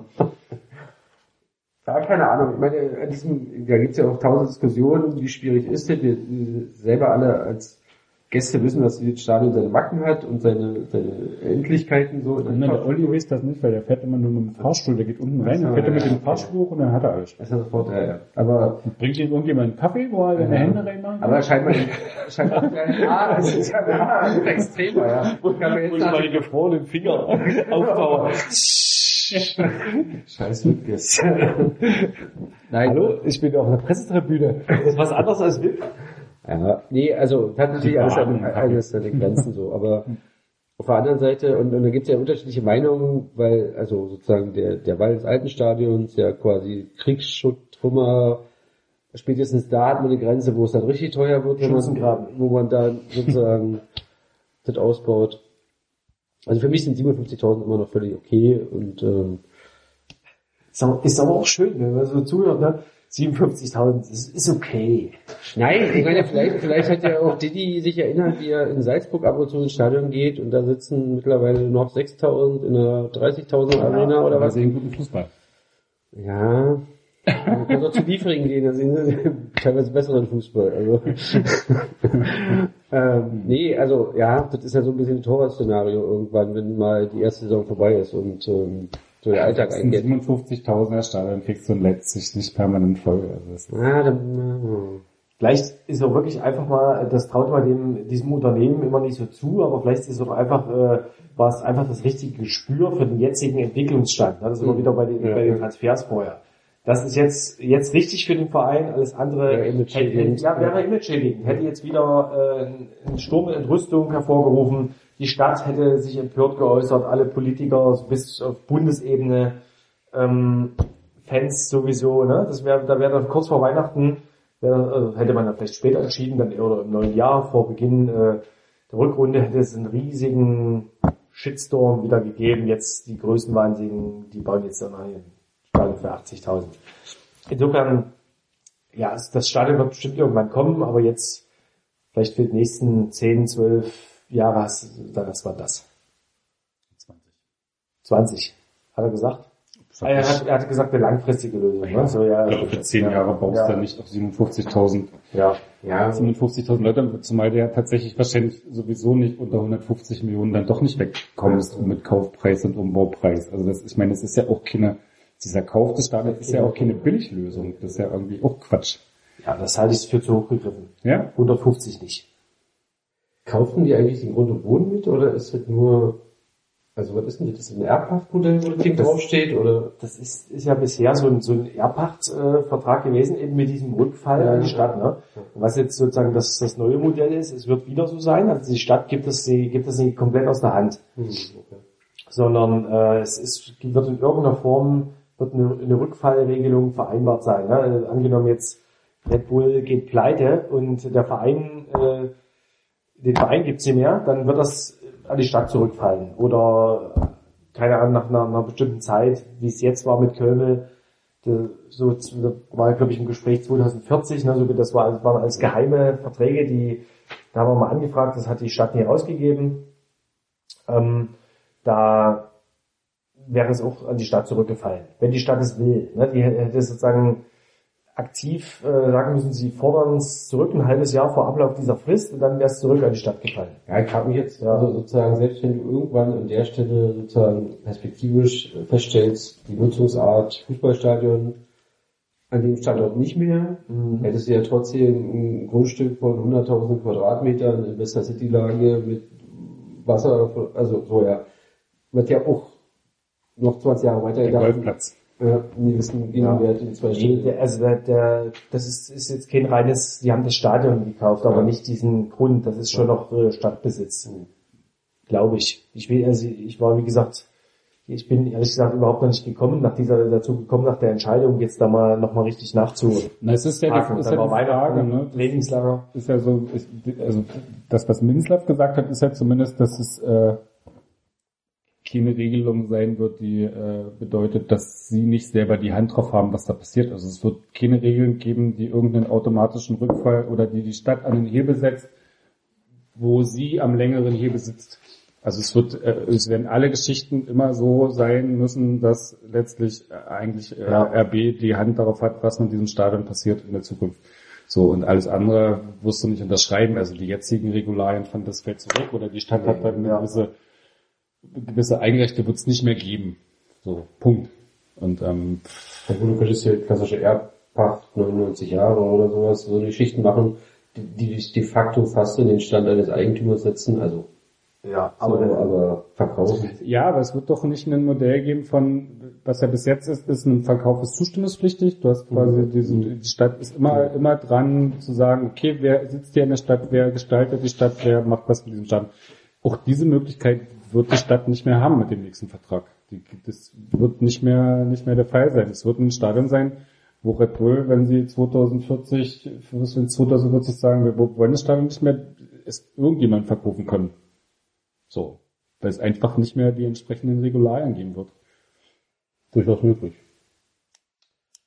kann ich jetzt so, so nicht sagen. Ich, ich glaube auch nicht, dass die Stadt ähm, sich, äh, dass da jetzt kom komplett äh, der Rechte irgendwie Das, das statt aus den, Ledig hat, die also- CDU oder die SPD, irgendeine Fraktion war es, die gesagt hat, okay, das ist der Punkt, wo, wo es darum geht, das in einen privatrechtlichen Ja, Besitz zu ja. geben.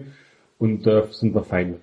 Das war früher das Modell, das, äh, ein anderes Modell, dass die Stadt da noch mit drin hing, ist jetzt nicht mehr notwendig, äh, Genau. findet, ist alles gut. Macht ja auch Sinn, die Kröte an der Stelle zu schlucken, also weil du weißt nie, ob du es wirklich schlucken musst, aber die andere Kröte sozusagen da eine Investitionsruine zu haben mit ähm, mit riesigen Betriebskosten nur für die Sicherung und unter so ja Klar. war ja keine also keine Aber es gibt bestimmt, es gibt mit Sicherheit äh, Absicherungen jetzt, ähm, wenn Red Bull jetzt nicht mehr existieren sollte oder sowas, dass dann eine Stadt zurückfällt.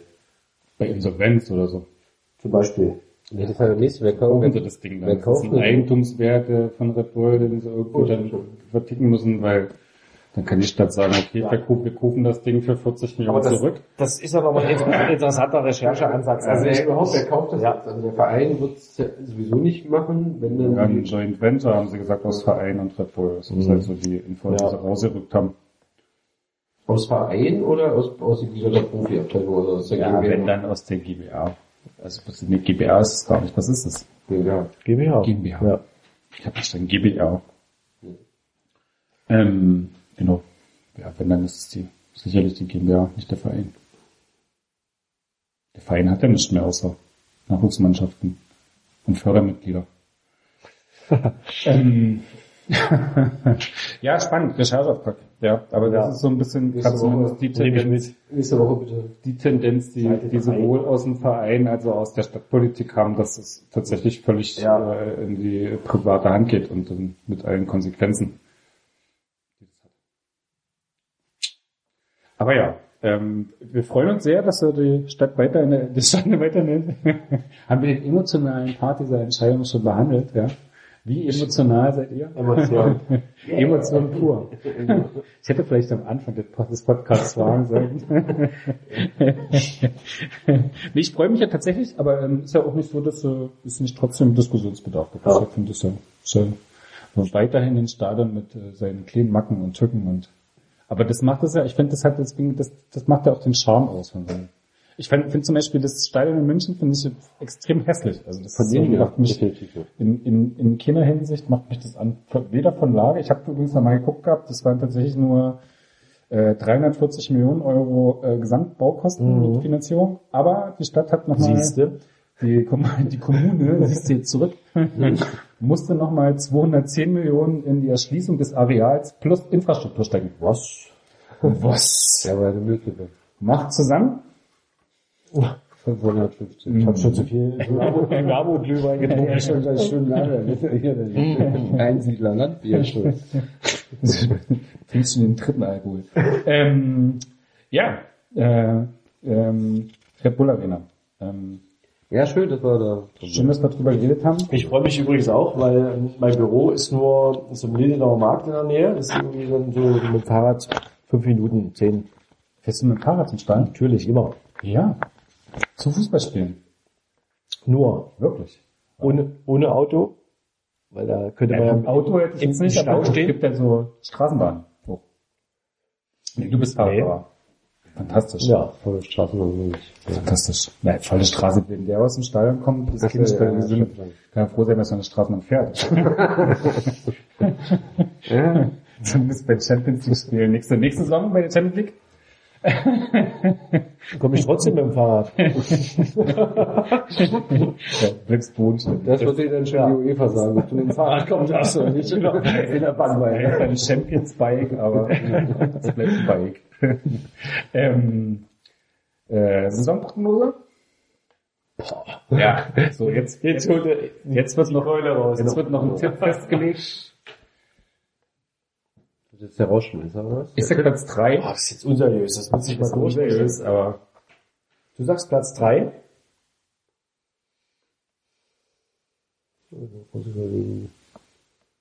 Was meinst du? Ja, Wer steht, da, wer steht da vor, Erwin? Dortmund kriegt uns so. Oder?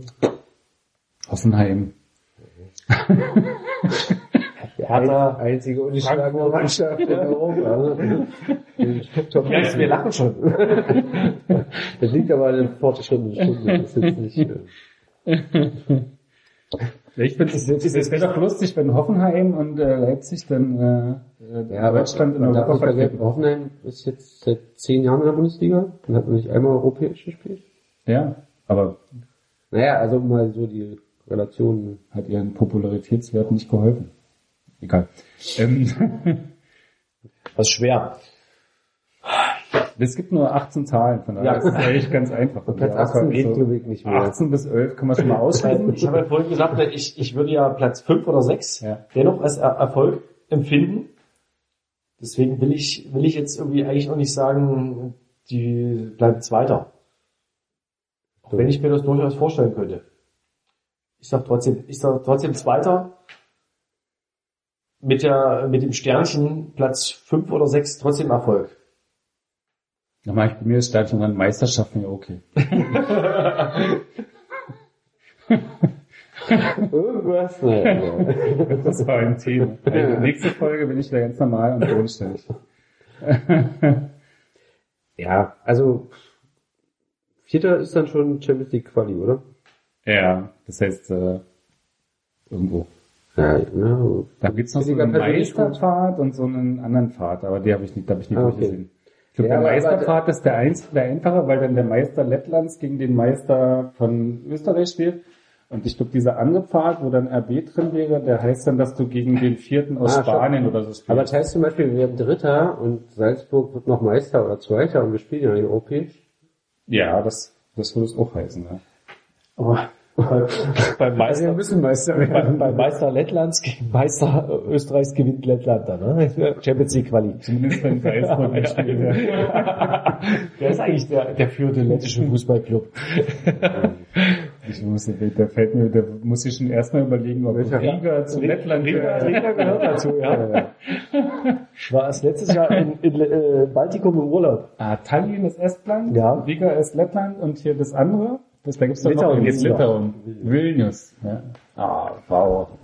Bewanderte Leute. Ja, Ähm, ja der Ansatz war also, also mal von dieser, von dieser, wer spielt eigentlich dann, im spielberechtigt, aber deine, von den Einwand war ja nicht ganz unberechtigt, wer, also, wer sollte denn noch uns in Anführungsstrichen überholen, ja, also, wen traut man zu, ja, mindestens auch so eine, also seine Hinrunde zu toppen quasi. Müsste er ja. So, da brauchen wir eigentlich nur Dortmund. Wo ich sage, okay, die sechs Punkte und wenn die sich irgendwie fangen und sieben.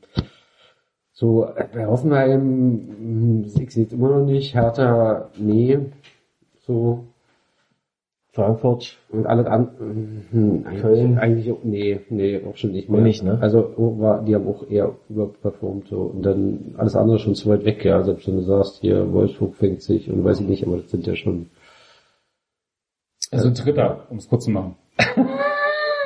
Oder willst du nochmal, der, der Platz eins wäre noch frei.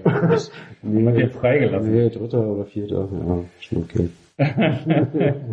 Ja, Ja, keine Ahnung, wird's ja total, nee, glaub ich, nee, totaler Absturz sehe ich nicht, nee. Vierter, dritter. Stand hier. Vierter Champions League Qualifikation in Ja, finde ich ja persönlich sehr charmant. Ich finde ja nicht, dass wir überspringen sollten. So Atletico Madrid. Platz eigentlich heimisch schon so äh, Champions League Reisen? Nee, Jetzt? ja, Ja, Europa bin ich ich raus. Ja, ja. Bist du raus? Bin ich raus. Familiengeschichte äh, oder was? zu leisten. Zeitlich. Ja. Kriegst du nicht. Also mag sein, irgendwie mal Warschau, das um die Ja. Liegt, Prag, äh, Salzburg. Das heißt, äh, du hast jetzt seit sieben Jahren äh, so gut wie jedes Auswärtsspiel gesehen und dann wird's aber das erste Champions League Spiel wird's weglassen. Ja, vielleicht das erste nicht, aber Ah, dann kommt dann Genau. Ja, aber es wird kein regelmäßiges Fahren durch Europa geben, ganz sicher nicht. Das äh, ist So. nicht, nicht zu leisten. Nicht zu leisten, Europa ist scheiße. Das wird, das wird der Folgen, Folgentitel. Europa ist, Wir können uns Europa nicht. Europa ist keine Reise wert. Ja? Teures Pflaster. In Europa kennt uns keiner Sau. außer Portugal. Außer Portugal. ja, wir könnten so Red Bull Turniere im Süden Portugals spielen. Das ganze Jahr. Gibt's Ghana eigentlich noch? Ghana gibt's noch, ja. Als Standort?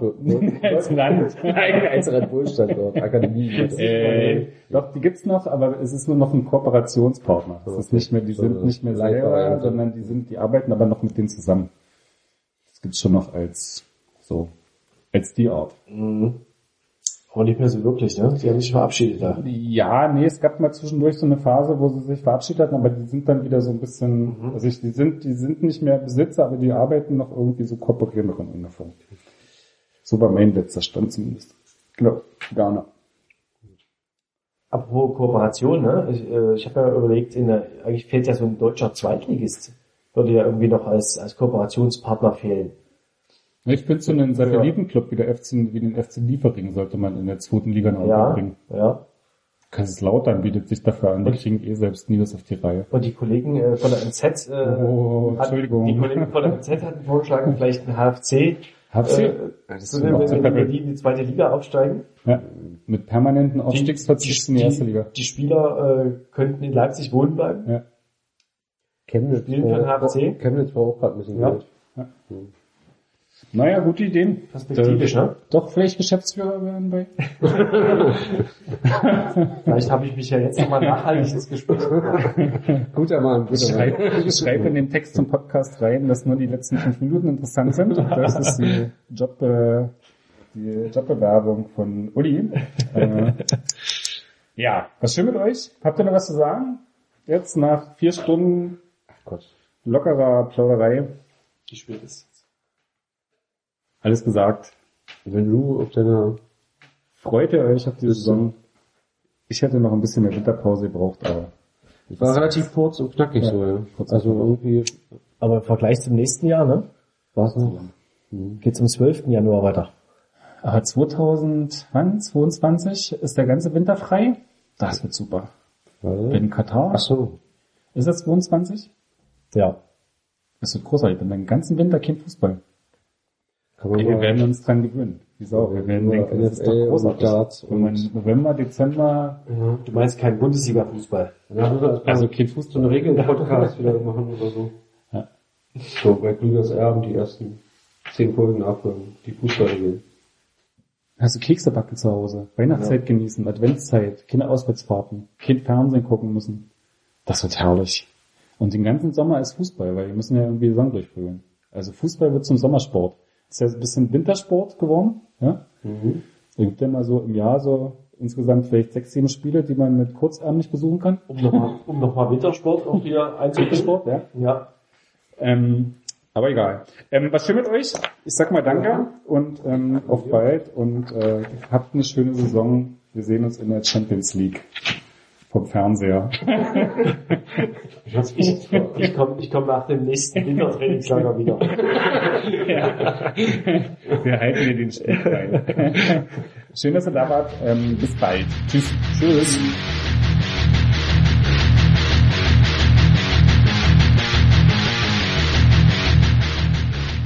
Champagner, Bier. Härteste Fisch im Podcastbecken.